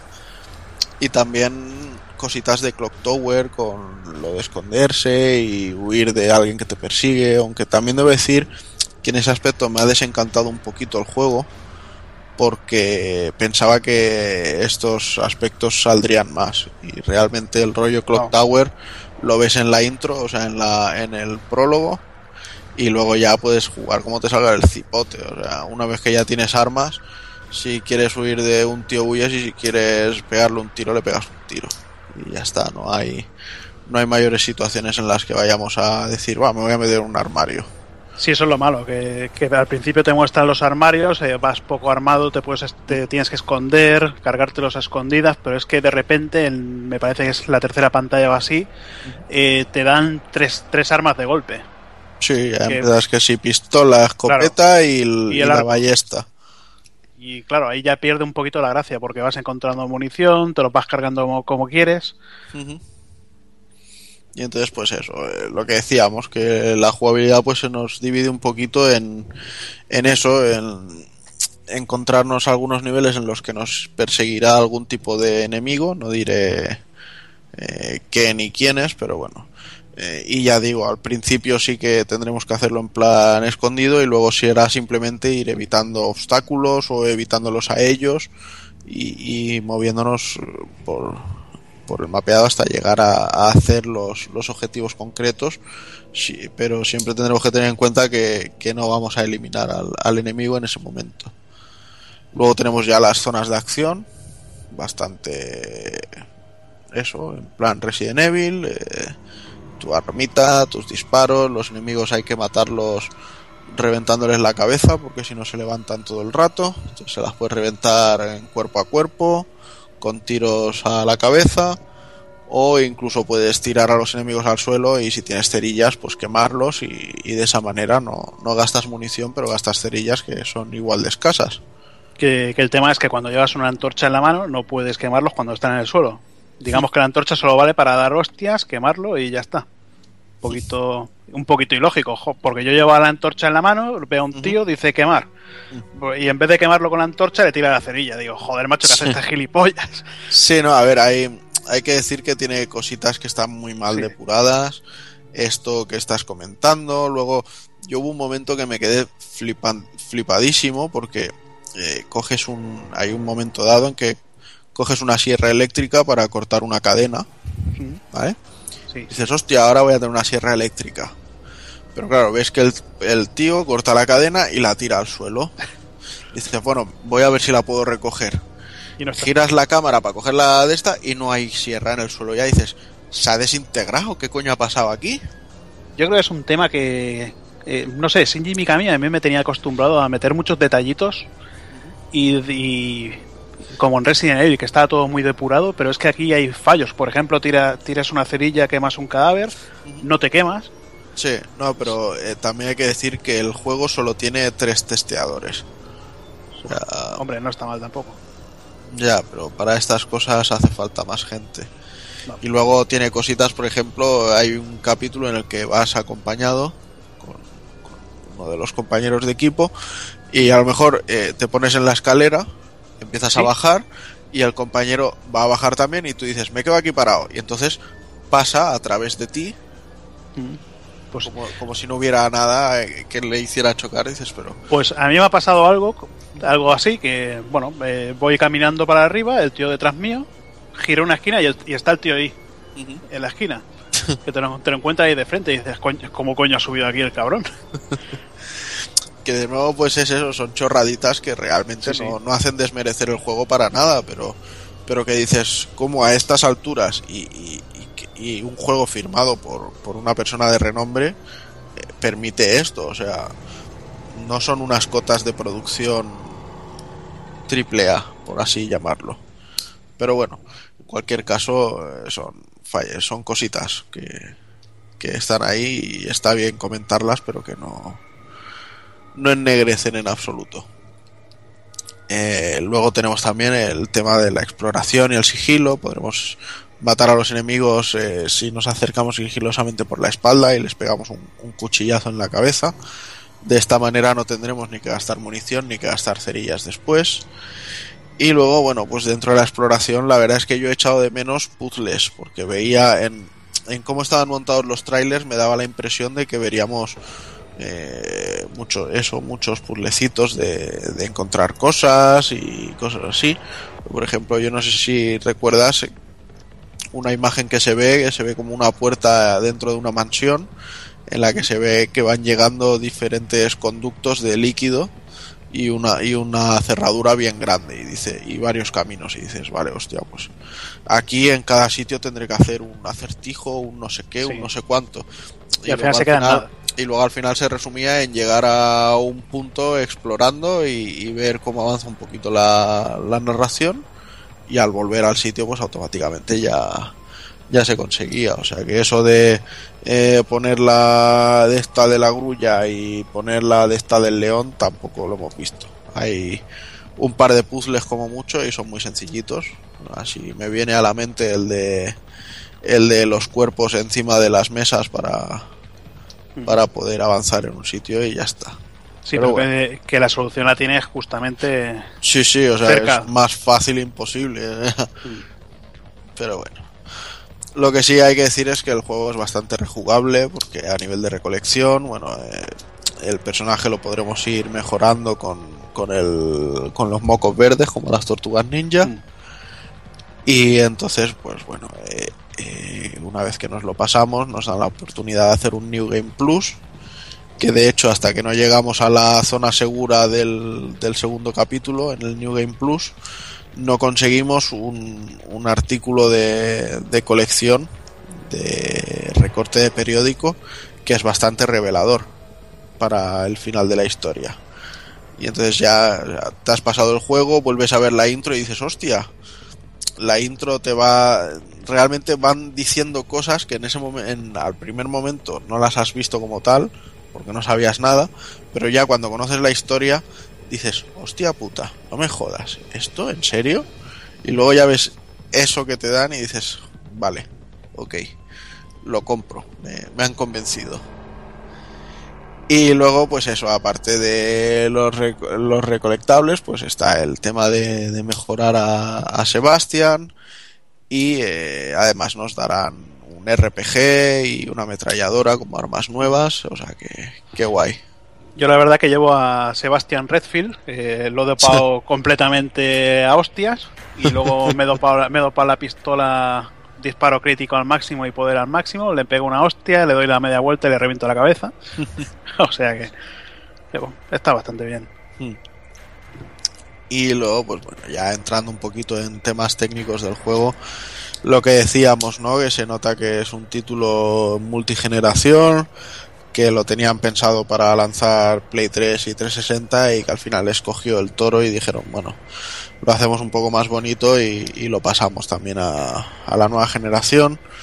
Chocan y muchísimo las franjas negras, porque es una mezcla explosiva de la cámara tan tan pegada a la espalda y las franjas negras que eh, llega un momento que es que no, no tienes casi ángulo de visión de, al mover las cámaras y tal pero bueno y luego el tema del frame rate que aunque se depuró bastante con, con un parche que salió el primero o segundo día, la verdad es que al principio petardeaba que daba gusto. Luego ya después del parche se juega muy, muy suavecito. Hombre, yo estoy jugando en la versión de Play 3 y, Ajá. por ejemplo, tiene unas cargas de texturas eh, impresionantes. Sí, eso- que En Play 4 supongo que también tendrá, ya que en PC también tiene algunas. Sí. Y Pero eso Bueno. yo, yo creo que eso es un tema, perdona que te corte, del, del motor gráfico, del ID Tech 5 este. sí, bueno, ¿eso Eh, que es? ¿De, en- motor gráfico de Bethesda o...? Sí, exacto. Pues Porque, lógico. Porque en, en el Rage, en Play 3 también Mm. pasaba, o sea, Sí, sí. hacía como un barrido, ponía una textura simple y luego hacía otro barrido a los 0,x segundos y ya te ponía el, el- Sí, la textura más detallada. Y esto pasa mucho y en muchos vídeos... y en los, eh, en los, Fallout, en los Fallout también pasa bastante. Y en muchos vídeos, pues a lo mejor si hay tres cambios de plano, en los tres cambios de plano te, te pasa esto y dices, joder, vaya, vaya tela. Pero bueno, volvemos a lo mismo, ¿no? Son cosillas que le acabas perdonando porque la experiencia jugable acaba siendo buena. No, pero bueno, Pero- yo el apartado, el apartado gráfico tampoco lo he visto tan justo. No sé, yo estoy acostumbrado a jugar cada mierda de, de- de esta generación de la pasada que... Sí, claro, que ¿no? Si, tampoco- si lo comparas con el Akiba Strip es glorioso No, eso es- técnicamente. hombre, eso está claro. No, pero por ejemplo tiene det- detallitos como que la lluvia se vea como golpean el personaje, eh, que pases por debajo de una tubería, el agua no te, no te atraviese, eh, te dé te dé en, el, en el personaje. Hay juegos eh, de más calidad que esos detalles, por ejemplo, no los tienen. Sí, sí, la verdad es que sí. De todas maneras, también hay que decir que gana bastante una vez que ya empieza a entrar en juego el tema de la iluminación. Cuando ya vas con la linterna y se hace todo más oscuro por, por defecto. Entonces, eh, tiene un sistema de iluminación bastante bueno y hace que, que se vean menos los fallos, vaya. Pues a mí la linterna me parece una putísima mierda porque hay, hay zonas que te encienden la linterna y sigues viendo igual. Aunque, o sea, aunque la lleva el tío colgada, aunque la- te la pongas Sí, por delante, hay- sigues hay- viendo una mierda. Hay zonas que tienen que ser oscuras por cojones. Sí. Pero bueno. Y bueno, pues a nivel musical, pues está claro que no tenemos por aquí a Akira Yamaoka, pero la verdad es que está bastante bien resuelto el tema. Incluso tiene el- una pieza musical clásica, el Claire de Lune, bastante interesante que lo hayan rescatado. Luego tenemos un- no me acuerdo cómo se llamaba, lo puse en el análisis del blog, eh, un tema para el, para el ending del juego, así un poco, eh, podríamos decir rockerillo y tal, pero que no está nada la mal. cabalgata de las valquirias que siempre las ponen los japoneses. Y luego pues decir que el tema del doblaje, siendo un juego de Bethesda, pues sigue la, la tónica del Wolfenstein, que es mejorar muchísimo la calidad de, de los doblajes que tenía previamente la compañía. O al menos para mí esa es la, la opinión, no sé qué piensas tú. Bueno, el doblaje no me ha parecido nada mal. Por ejemplo, el, el Joseph, el compañero este de gafitas, tiene la voz de Dexter Morgan en, Sí. en la serie. Ujú. Que yo me, bueno, yo me la, sé, me la he visto doblada y ya me acostumbré al, al doblaje y no sé. Si dentro de lo que es eso, el doblaje no está, no está mal. Sí, es que es eso. Anteriormente Bethesda tenía unos equipos de doblaje bastante ridículos. Pero ya con, con Wolfenstein a mí me dieron la sorpresa y, me encontré un doblaje muy bueno. Y aquí en, en Evil Within debo decir que para mí cumple lo mismo. Así que bueno, eh, ya para terminar un poquito por mi parte, pues eso, decir que para mí ha sido un juego muy agradable, justamente lo que esperaba de él, quizá un poquito flojo con respecto a lo que esperaba a nivel gráfico y de, cuidar los detalles, pero muy divertido, una duración bastante extensa, me ha durado, no sé si han sido 22, 23 horas, he muerto 191 veces, o sea que no, ha sido moco de pavo tampoco, y lo más importante es que esas 20 y pico horas las he disfrutado. Así que para mí se resume en eso, en la cantidad de rat, buenos ratos que te da un juego, más que en decir, oh, es que mira los gráficos, la resolución de las texturas del tapete de la mesa de la abuela cuando pasas a robarle la coca a su nieto. Bah, eso. Hombre, tú eres de esos. No tanto, no tanto. No te Bueno. creas que tanto. Bueno, pues nada, yo el juego soy de los que la verdad me esperaba un poquito más de tensión. Tú dices que te has encontrado momentos muy de tensión, pero yo, por ejemplo, hay enemigos de, lo- de los bestias que, que me han venido. Y lo primero que, que he ido ha sido probar a ver cómo me mataban, ir a por ellos y meterme, liarme a hostias. Y no sé, eh, poco a poco pues vas mejorando armamentos. eh, hay momentos que sí son de tensión, que o, eh, hay zonas que o pasas a escondidas de los enemigos o, o mueres seguro. Y nada, el juego, como, como he dicho, eh, tal como vas avanzando la historia, va mejorando muchísimo, vas sabiendo lo que ocurre y yo creo que, que sí, que merece la pena.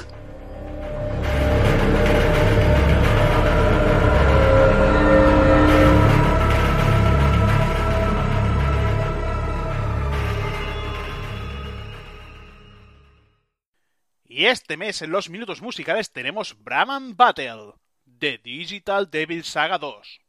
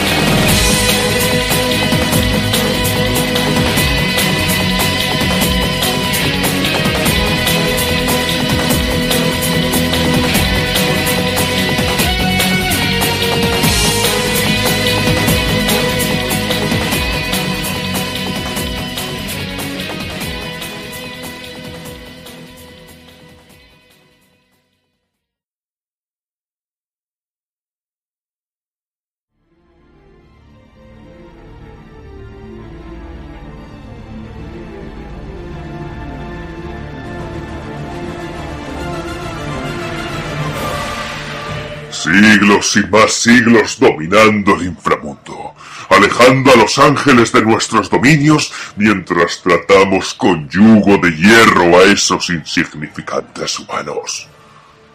Presas de sus pecados, pecados de nacimiento, pecados que no dejan de ser alimento para nosotros, para que ahora una maldita bruja vestida de zorra atraviese nuestras puertas, poniéndonos todo el rabo en la cara.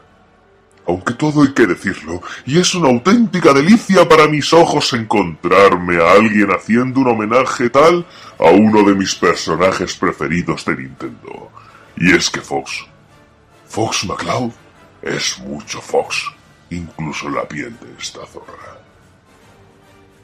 Y ahora que lo pienso, tengo que apuntar en mi lista de invitados a unos cuantos de Nintendo por todo el tema del downgrade de las figuritas de los cojones. Que terminan pareciendo de menos calidad que los del Happy Meal. Pero sin enrollarme, por mucho homenaje que Bayonetta me esté haciendo, no se librará de ser castigada por abuso de poder y allanamiento infiernil. Oh, ¡Qué placer! Ya me estoy imaginando su llegada. Y castigo. Lamer sus botas con mi lengua al tiempo que arranco ese traje de pelo para dejar al aire ese buen par de... ¡Ay, ¡Que me pierdo!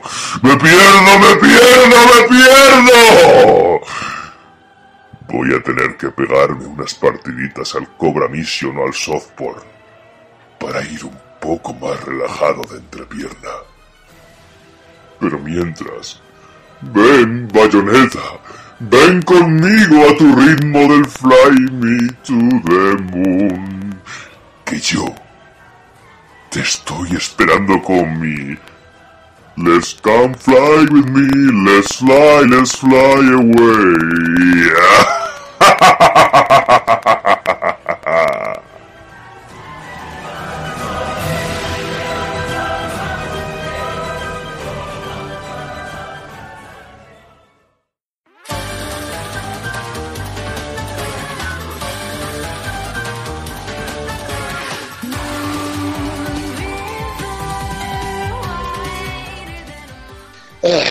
aunque duela, Bayonetta 2 existe gracias a Nintendo.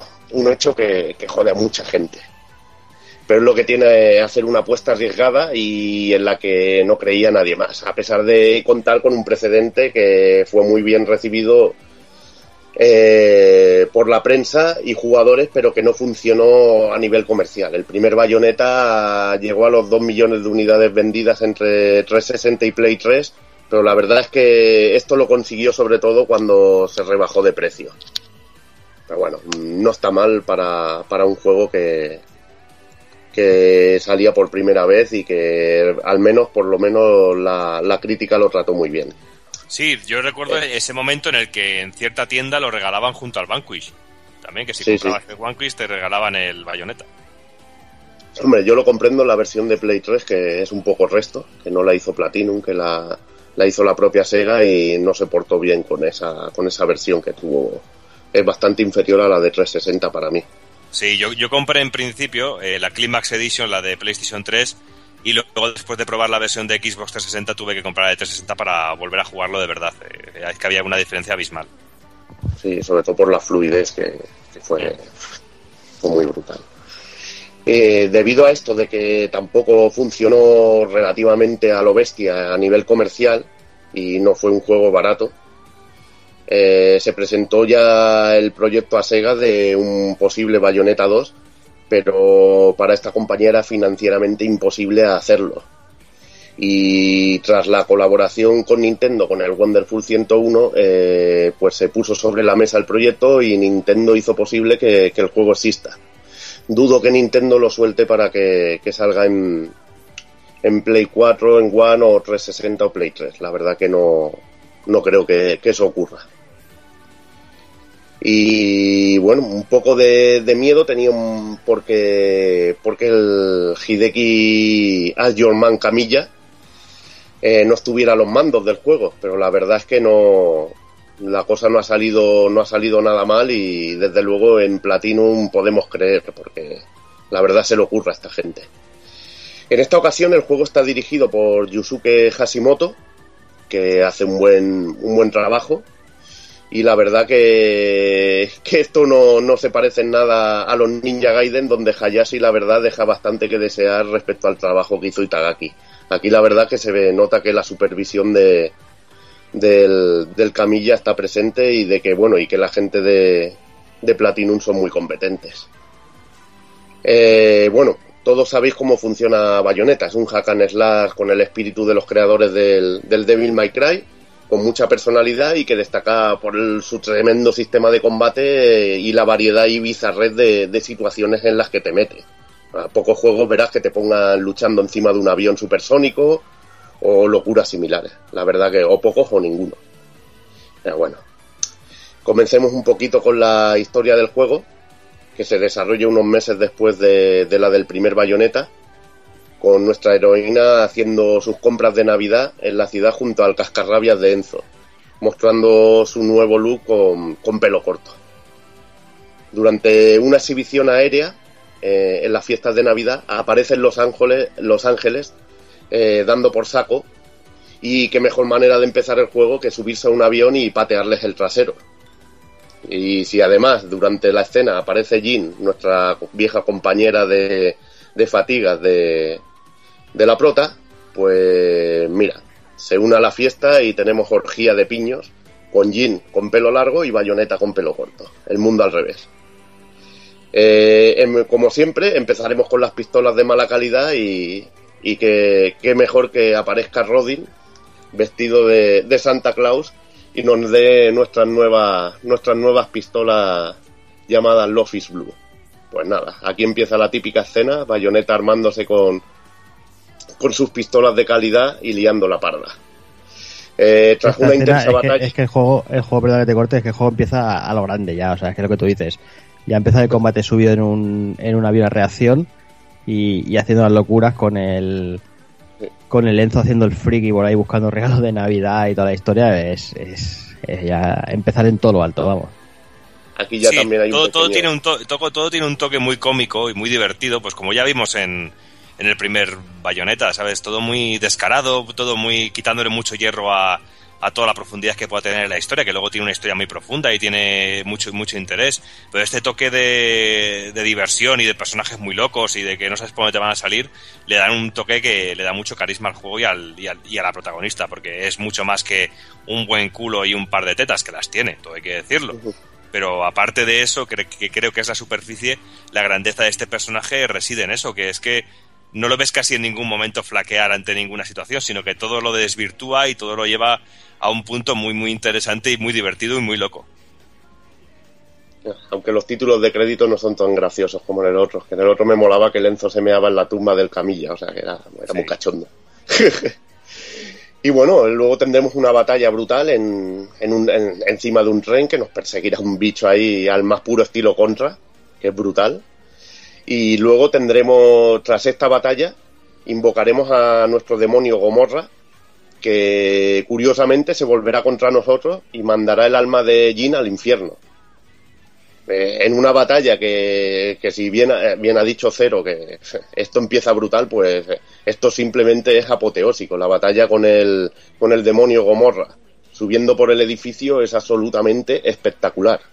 Muchos juegos desearían acabar de esta manera, porque es que increíble. Y tras derrotarlo en, en este combatazo, eh, comenzará nuestra aventura siguiendo el hilo argumental de que tenemos que ir al infierno para rescatar el alma de nuestra amiga. Eh, todo esto luego derivará en, una historia que la verdad no es, no es gran cosa, es sencillita, pero que conecta muy bien con la historia del primer juego y, y te hará, sobre todo si has jugado a la primera parte y te has pillado el Bayonetta 1 y 2, es muy recomendable jugar al primero y luego disfrutar de- del segundo con la historia porque tendrás matices muy buenos y realmente eh, os molará mucho al que sobre todo le parecerá la historia decente a pesar de su simpleza. Y vamos con el juego en sí, con, todas las novedades que nos ofrece. Y bueno, eh, sigue un desarrollo similar al de la primera entrega. Cada fase o capítulo, verso que diríamos está, o cada capítulo está dividido en varios vers- versículos. Y bueno, alguno de ellos que incluso solo será un enfrentamiento con un jefe final. Y que además de los combates clásicos nos pondrán distintas situaciones, como por ejemplo en- pelear encima de un avión o otras cosas que no os quiero desvelar para que las podáis disfrutar porque es algo de muy de Platinum y creo que, que lo que lo tiene que disfrutar es el jugador y os chafaría muchas sorpresas. Eh, decir que retorna lo del tiempo brujo, que es esquivar en el último momento el combate que nos dará ese esa ralentización del enemigo en el que le podremos zurrar bien. Se mantiene el sistema de combos con un nuevo sistema de, de impacto sobre los enemigos que es mucho más suave y fluido y sobre todo la- lo que decimos, lo del impacto sobre los enemigos notaremos eh, que al pegar de distinta manera sobre ellos reaccionan de, distinta manera. Por ejemplo, si pillas el látigo y haces el impacto final, muchas veces lo- el impacto final del combo, el cuarto o quinto golpe que, que tengamos, pegas un latigazo super bestia que, que hará que el enemigo se tambalee, incluso un gigante. La verdad que es muy chulo cómo reaccionan a las hostias. Se lo han currado mucho el engine. Eh, se eliminan los Quick Time Event, que te mataban de golpe en el primer bayoneta. Creo que es muy acertado, porque te estabas igual currando un versículo con tus combos para conseguir un platino y por fallar una puta dirección se te jodía el versículo. Y la verdad que está muy bien, lo hace menos frustrante. Eh, se mantiene lo de las calificaciones de oro, platino, bronce y piedra con el enzo cayéndose, que es muy cachondo. Y se añade. Y platino eh, puro también, ¿no? Sí, hombre, platino puro, eso es lo, lo máximo. No sé aún cómo es la figura del platino puro. Me he quedado con el platino que es bayoneta, pero el platino puro no tengo que verlo, la verdad. Eh, y decir que se añade como nuevo, como novedad, eh, los Umbran Climax, que es que cuando llenemos la barra de magia podemos activar un, rato de- en el que podemos hacer super combos en que nuestra arma pegará con la invocación del demonio al máximo. Es, lo que sería en el combo normal, el golpe final que suele aparecer la invocación del demonio en forma de pierna, espada, etcétera, etcétera, pues lo podremos usar continuamente y es bastante bestia. Luego también retornan las torturas, que podemos también cambiar el Umbran Climax por hacer una tortura y un ataque letal sobre un enemigo. Esto va bien a veces cuando tenemos poca energía porque suelen soltar energía al acabarlos con un ataque de tortura. Y bueno, y tendremos nuevos poderes, aparte de, las transformaciones en pantera y cuervo que, que teníamos en el anterior, se nos añadirán alguna, alguna cosita más. Eh, también se ha añadido el, el poder de.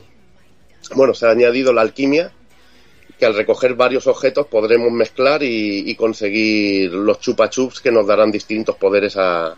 Bueno, nos ofrecerán distintas ventajas a bayoneta, como rellenar la barra de magia, rellenarnos vida, etcétera, etcétera, o darnos armadura, estas tonterías que, que tiene para, para mejorar o si vamos a una situación crítica, pues poder curarnos y esas cosas. Eh, luego también retorna la, tien- retorna la tienda de Rodin, donde eh, tendremos nuevas armas, eh, ya hemos dicho, las nuevas pistolas Lofis Blue, tendremos unas espadas dobles que llamadas Raquesa que nos podemos equipar en, en las manos y en los pies, tendremos un arco que se llama Kafka, O sea, pobre arco, la verdad, se le ponen cada nombre a las cosas. Qué guarro tiene que ser ese. nuevas armas que la verdad que son, son una gozada. Hay, yo solo tengo que decir que hay una guadaña y eso ya me hace feliz, porque me hace sentir como el dios de la muerte. Arma de contundencia y bah, una variedad brutal. Incluso retornarán armas de, que, tenemos en la primera entrega y podremos equiparnos. La verdad que es muy variado las armas y creo que en esto es bastante mejor que el Bayonetta 1, que son más variadas. Con algunas de estas armas tendremos perfumes que son trajes que podemos equipar con ese tipo de arma. La verdad que muy, muy, muy chulos, los podemos comprar. Luego tendremos los ítems. Eh, en los ítems también podremos comprar corazones o, y, magias para mejorar la, barra de energía y la barra de, la barra de energía mágica. Luego tendremos los accesorios, que como siempre, bueno, como en la primera entrega, podremos invocar diablillos, tendremos la posibilidad de hacer el parring con la, creo que era la, la- la máscara de Makajala, tendremos la luz de Selene, que es cuando nos den un golpe, haremos, conectaremos el tiempo brujo, eh, que en este caso no lo recomiendo porque nos vacía la barra de magia y nos joderá el Umbran Climax. Yo la verdad que prefiero que me den un impacto y conservar la barra de magia a que se me active el tiempo brujo. Y luego tendremos los tesoros de Rodin, donde tendremos material extra toneladas, donde están sobre todo los trajes y, y las mayores locuras. O el ticket para tener el combate con Rodin, que es una auténtica animalada. Dentro de estos trajes es donde tendremos el mayor fanservice del juego. Tendremos trajes dedicados a Nintendo que yo os animo a descubrir, no os cuento ni lo que hacen, porque la verdad que lo que mola es vivirlo uno mismo y, y no me mola joder, joder estas sorpresillas. Sí, pero, además- pero decir Perdona, bien.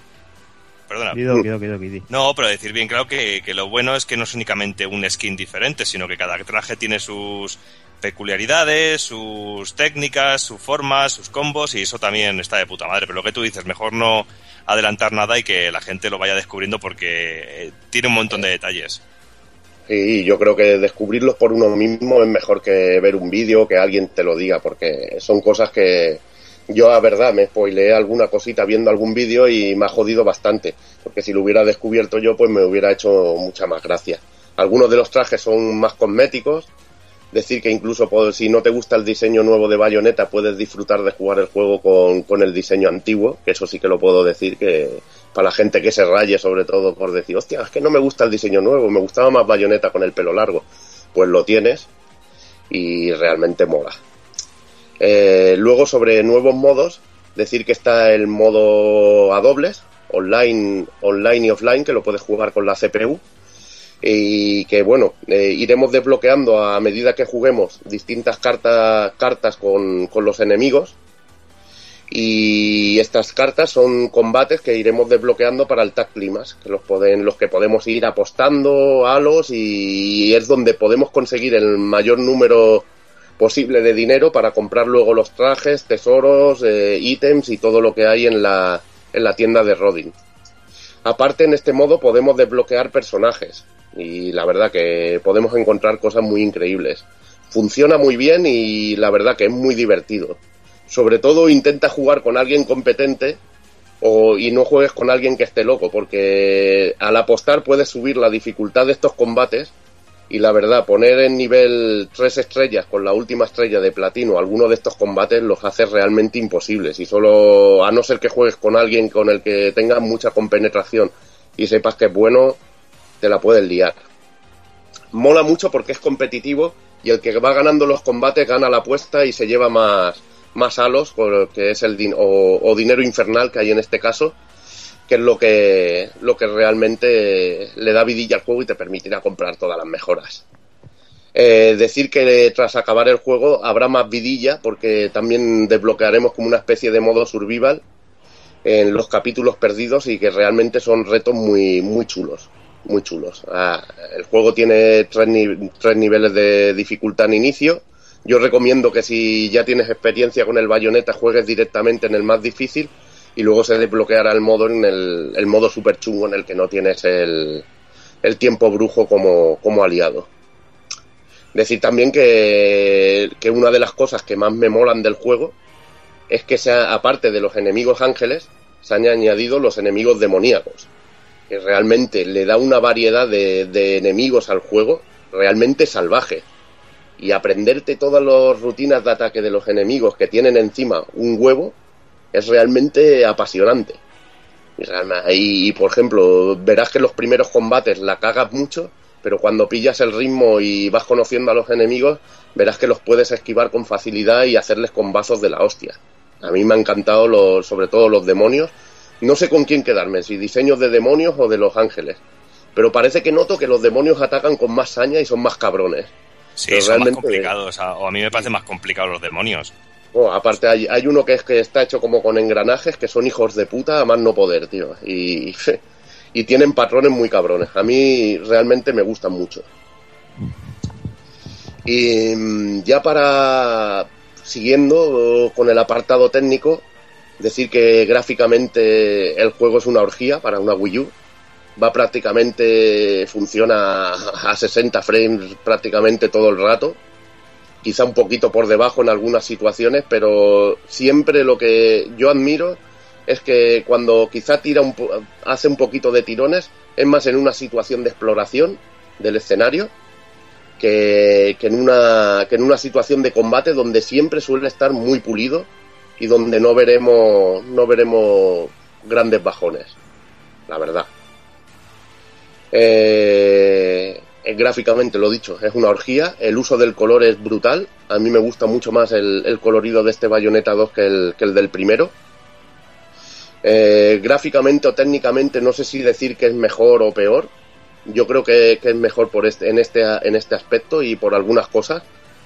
Pero realmente un gran trabajo y pocos juegos en la Wii U lucen como este Bayonetta 2. Aparte, además de la cantidad de acción y efectos que te mete en pantalla. La verdad que es espectacular.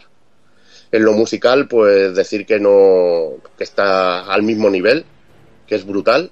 Hay una nueva canción clásica, Moon River. Hay un gran equipo de, de compositores, no sé si hay seis o siete dentro del juego.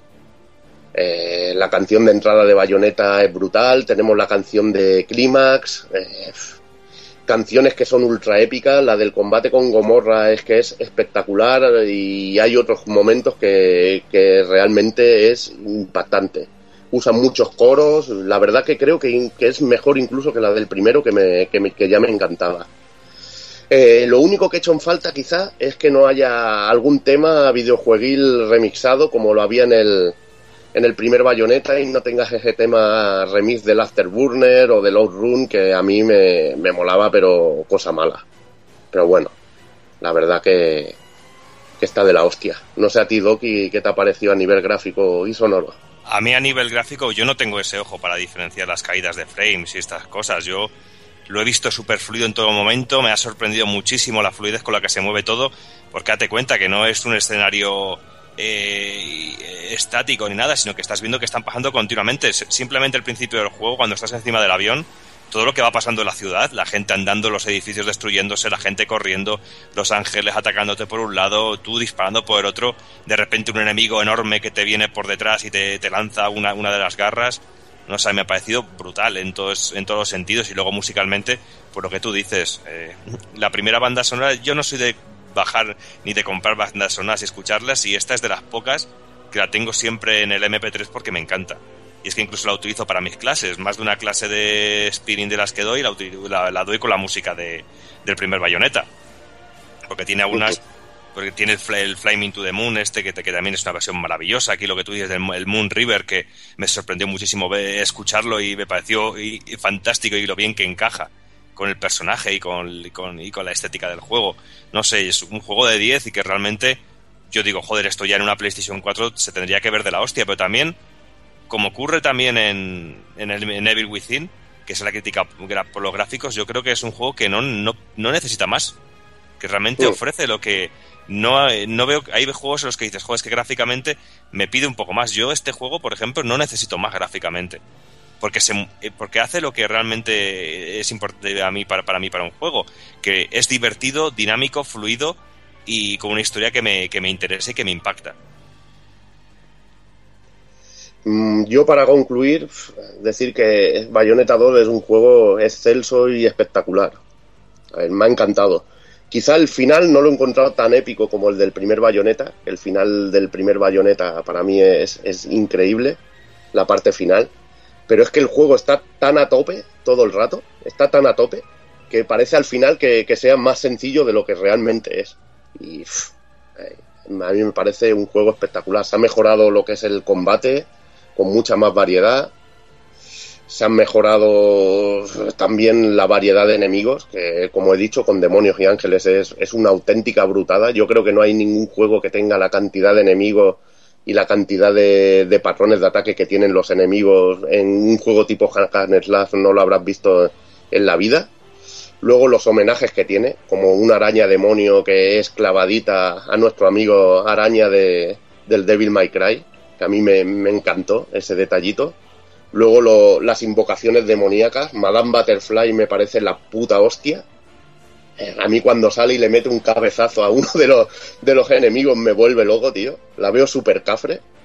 Los diálogos gamberros con los personajes que no se cortan un pelo.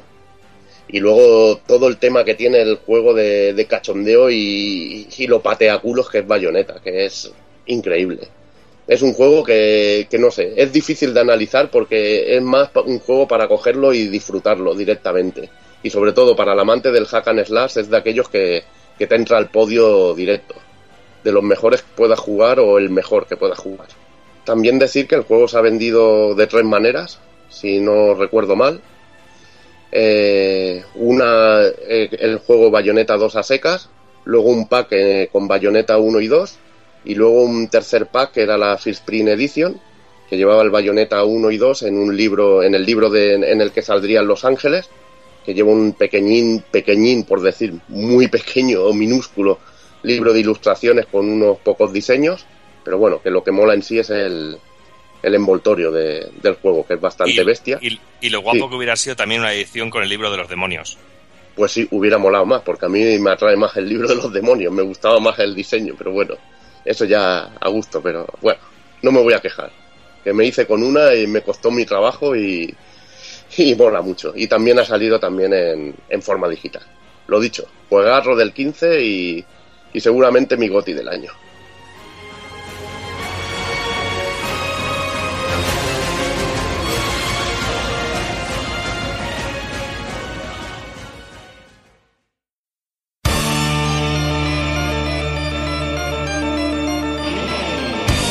Y recuerda, si no te mola ser un calamar y quieres estar bien informado, pásate por el blog pulpofrito.com. También puedes seguirnos en Twitter y Facebook.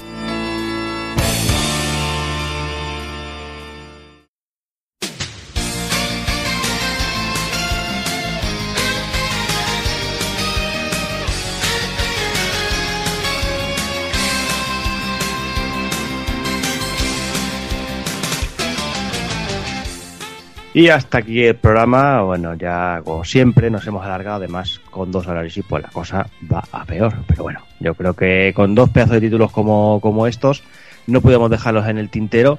Así que yo creo que vamos a ir despidiendo de personal. Me despido de Hazard. Bueno, es que era difícil dejar uno de los dos juegos de lado. Eh, ha sido bastante interesante los análisis, hablar de, de ese regreso del survival horror de mano de Shinji Mikami. Pero bueno, a ver el mes que viene qué nos traen, porque la verdad es que no estoy esperando nada. Ya veremos. Alguna cosa hay, no mucho, pero ya algo queda. Sí, es que con este mes ya ha sido bastante, bastante cargadito. Sí, Sí, que nos dejen respirar un poquito, eh, por favor. Pues ya ves. Está Aunque claro. lo, que, aunque lo que se viene para febrero, agárrate, eh, agárrate. Hombre, últimamente los meses de febrero son meses duros. Sí, yo Son estoy pidiendo un aumento al jefe aquí. Le he dicho, oye Rafa, hazme un aumento que febrero viene jodido. Está claro. Pues el nada, momento que me compré una recreativa. Eh, también. Sí, me compro la recreativa, me llega, el- me llega el sábado. En fin. En fin, Hazard. no, hablamos en el próximo programa. Muy bien, venga. Y ya me despido también del amigo Doki. ¡Ey! Joder, tengo un sueño que no veas, tío. A dormir. Ya tengo ahí que trabajar. Que en principio iba a ser, trabajas un sábado al mes, pero no sé cómo se la apaña, pero llevo trabajando tres sábados seguidos, pero bueno, no me salen las cuentas. Para cogerte el libro el sábado que te traen en la recreativa. Ya. Mañana, mañana te zumbas una siesta y ya está. Ahí está, con, con dos pelotas. Siempre zumba, hombre, las clases esas. Ahí, ahí, con, el zumba ese de los cojones. Oye, pero tengo a mis alumnas bien contentas, no te creas, ¿eh? Sí, sí, sí. No, pero En bueno, oye, muy contento sobre todo porque de todos los juegos que hemos hablado, solo he, solo he jugado a los dos juegos que hemos analizado realmente. Tengo ahí un montón de juegos en el... Déjate, déjate de Pero- juegos. Eres, eres consciente de que tus clases de zumba ahora son como las del amador, ¿no? Ah, No me jodas, tío, que... Y te pego, te pego, te machaco, te destrozo. ¡Ay! Tengo que decir que me decepcionó un poquito el capítulo que yo esperaba algo más. Bueno, Sí, venga, sí. va, analiza el capítulo ya que está. Venga. Mira, la- lo primero que decir del capítulo, que la, la tía que salió a hacer la No demo ves, de, ves. Y... de, de- de- de- de Body Combat fue muy triste. Esa tía no había dado un puñetazo en su tristísima, puta ¿eh? vida. Pero tristísima. Muy triste, muy triste, muy triste. No sé si daba más pena ella o Amador, pero yo creo que Pero era ella y salía en el vídeo de salía en el vídeo de Pokémon contra Digimon peleando. ahí está. Pero Bueno, que he dicho que, que mucho juego por jugar y tengo muchas ganas tanto del Rubius Overdrive, del Freedom Wars, del, del Sleeping Dog. Mira, yo todavía no he probado el Sleeping Dog, por, por ejemplo, el de PlayStation 3. O sea que Pues te- yo creo que te gustará, Doki. Seguro, ¿sabes? Y luego también tengo otros juegos también en el tintero, es que también tengo muchas ganas de jugar al Wolfenstein, al New Order, que leí el, el análisis de en la página web y me, y me pareció muy interesante, ¿sabes? No sé, es que tengo muchas cosas pendientes, muchas, muchas. No tengo tiempo, tío, de jugar a todo, es que Es lo que hay tú. Cuando uno- eh, así es la vida, tú. solo tengo ganas de ir a Barcelona y hacerme unas pajillas con vosotros, ¿qué queréis que os diga? Claro que sí, como está mandado. Pues nada, Doki, acuéstate que Venga. es tarde y mañana a ver quién se levanta. Ahí está, venga, un besito, Venga, chicos. hasta la próxima. Me despido también del amigo Evil. Uf. Bueno, eh, dos análisis, uno de lo que va a ser seguramente mi goti. Sí, casi, casi estaba sobando. Es que me, Está, está es que me ha dejado trastocado. Doki nos ha dicho un besito a todos y me ha dejado trastocado, tío. Es que se te ha oído decir, uy, Ya, ya me has visto yéndote a ropar y darte un besito en la mejilla y la galletita con la leche y esas cosas. Lo estoy, lo estoy deseando. Lo de la leche ya no, porque eso luego y, La leche y no- no me va tanto. recién ordeñado. y voy con la despedida. Nada, que lo, hemos, lo he pasado muy bien y, y lo típico siempre, deseando que llegue el próximo, el próximo programa de, de retro y a ver qué, qué os contamos. Poco más que decir, yo qué sé. Sí, ya has hablado Sí, demasiado, Evil. Venga, acuéstate hablo. también. Yo tengo mucho sueño ya. Hala, a dormir que mañana trabajas también tú. Otro, otro Me cabrón. despido venga. también, Taco. Gracias. Venga, Yo también te quiero. vale, hasta luego. Por culo. Anda. Ni con agua, ¿eh? Pues nada. A Taco Kun también me despido. Venga. Pues eso, señores, nos vemos ya jeta a jeta en Retro Barcelona, quien vaya a estar por allí. Y ya a ver si preparamos el próximo retro, que hay ganitas y, y dará mucha sed, ¿no? Seguro que sí. Seguro que sí. Así que nada, gracias por escucharnos tanto. No sé cómo nos aguantáis y hasta la próxima. Pues nada, Kun, hablamos en breve. Venga, Eh, Y bueno, ya me despido de, de la becaria. Eh, como siempre, Casca, un placer tenerte por aquí de invitado. Y Siempre que, siempre digo. que como, ya sabes, siempre que Borja quiera. No, yo os agradezco que me hayáis invitado y sobre todo haber aprendido tanto con esos dos maravillosos análisis en los cuales no me habéis dejado meter baza, cabrones. Pero bueno. Y yo, la verdad es que yo grababa todo rato, pero bueno, como sois unos mierda y unos quejicas y os queréis ir a acostar, pues nada, pues yo tendré que irme a acostar también. Así que nada. Aquí, que son todos muy flojos. Son todos son todos unos flojos, tío. En fin, pero bueno, que nada, que lo he pasado muy bien como siempre, que os quiero mucho, maricones, y que pasarlo bien en Retrobarna, de mis partes. Se intentará. Echaros una cerveza a mi salud. menos. Se te Y Escucha y dar recuerdos en el Bagdad. Allí sabéis que yendo conmigo lo tenéis todo pagado, pero así. Claro, tío, ahora, ahora tocará sacar las tarjetas, tío. Costó tocar sacar la tarjeta, pero bueno, como eh, Juana está acostumbrada a ir de caza de chochetes y tirar de tarjetas y no de eso. sacaremos la Black de, de Bankia y ya está. Cara, de puta madre, tío. Bueno, pues nada, tío, es que un placer En fin. y que hasta la próxima. Guapo. Muy bien, pues ya sabes que cuando quieras, eh, Borja te invita. Supuesto. Muchas gracias, tío. Voy a llorar un rincón. y nada, vamos, nada, lo que ya sabéis. eh, el próximo programa creo que toca ya Retro Barcelona y después de eso ya el, el Retro Pool Podcast habitual con ese de Story of Store y después el CPS2 que también anunció por ahí ya. Yo creo que, que- que hay que empezar a trabajar con ellos porque son programas grandes, yo creo que van a ser programas larguetes, eh, sobre todo el CPS2, pues se puede ir a, a muchas horas. Y poco más, eh, tenemos que acabar de decidir lo que vamos a hablar en Retro Barcelona porque todavía no lo tenemos muy claro, somos así de, de, de decididos y preparando las cosas en el último momento, pero bueno, eh, como siempre, igual que en el colegio, supongo que lo sacaremos adelante, si no, pues ya nos tiraréis piedras, papeles, lo que queráis. De todos modos, sabéis que si vais borrachos en directo, eh, cualquier cosa que hagáis gana mucho, ¿eh?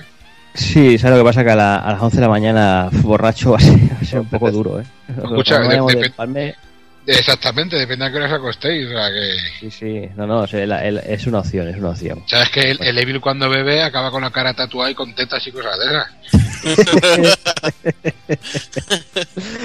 Está claro. Pero bueno, si lo quieren ver, ya saben que tienen que venir a Retro Barcelona. Así que nada, como siempre, me despido de todos vosotros, señoras, señores, niños, niñas, portaros bien, ser buenos y un saludo a todos.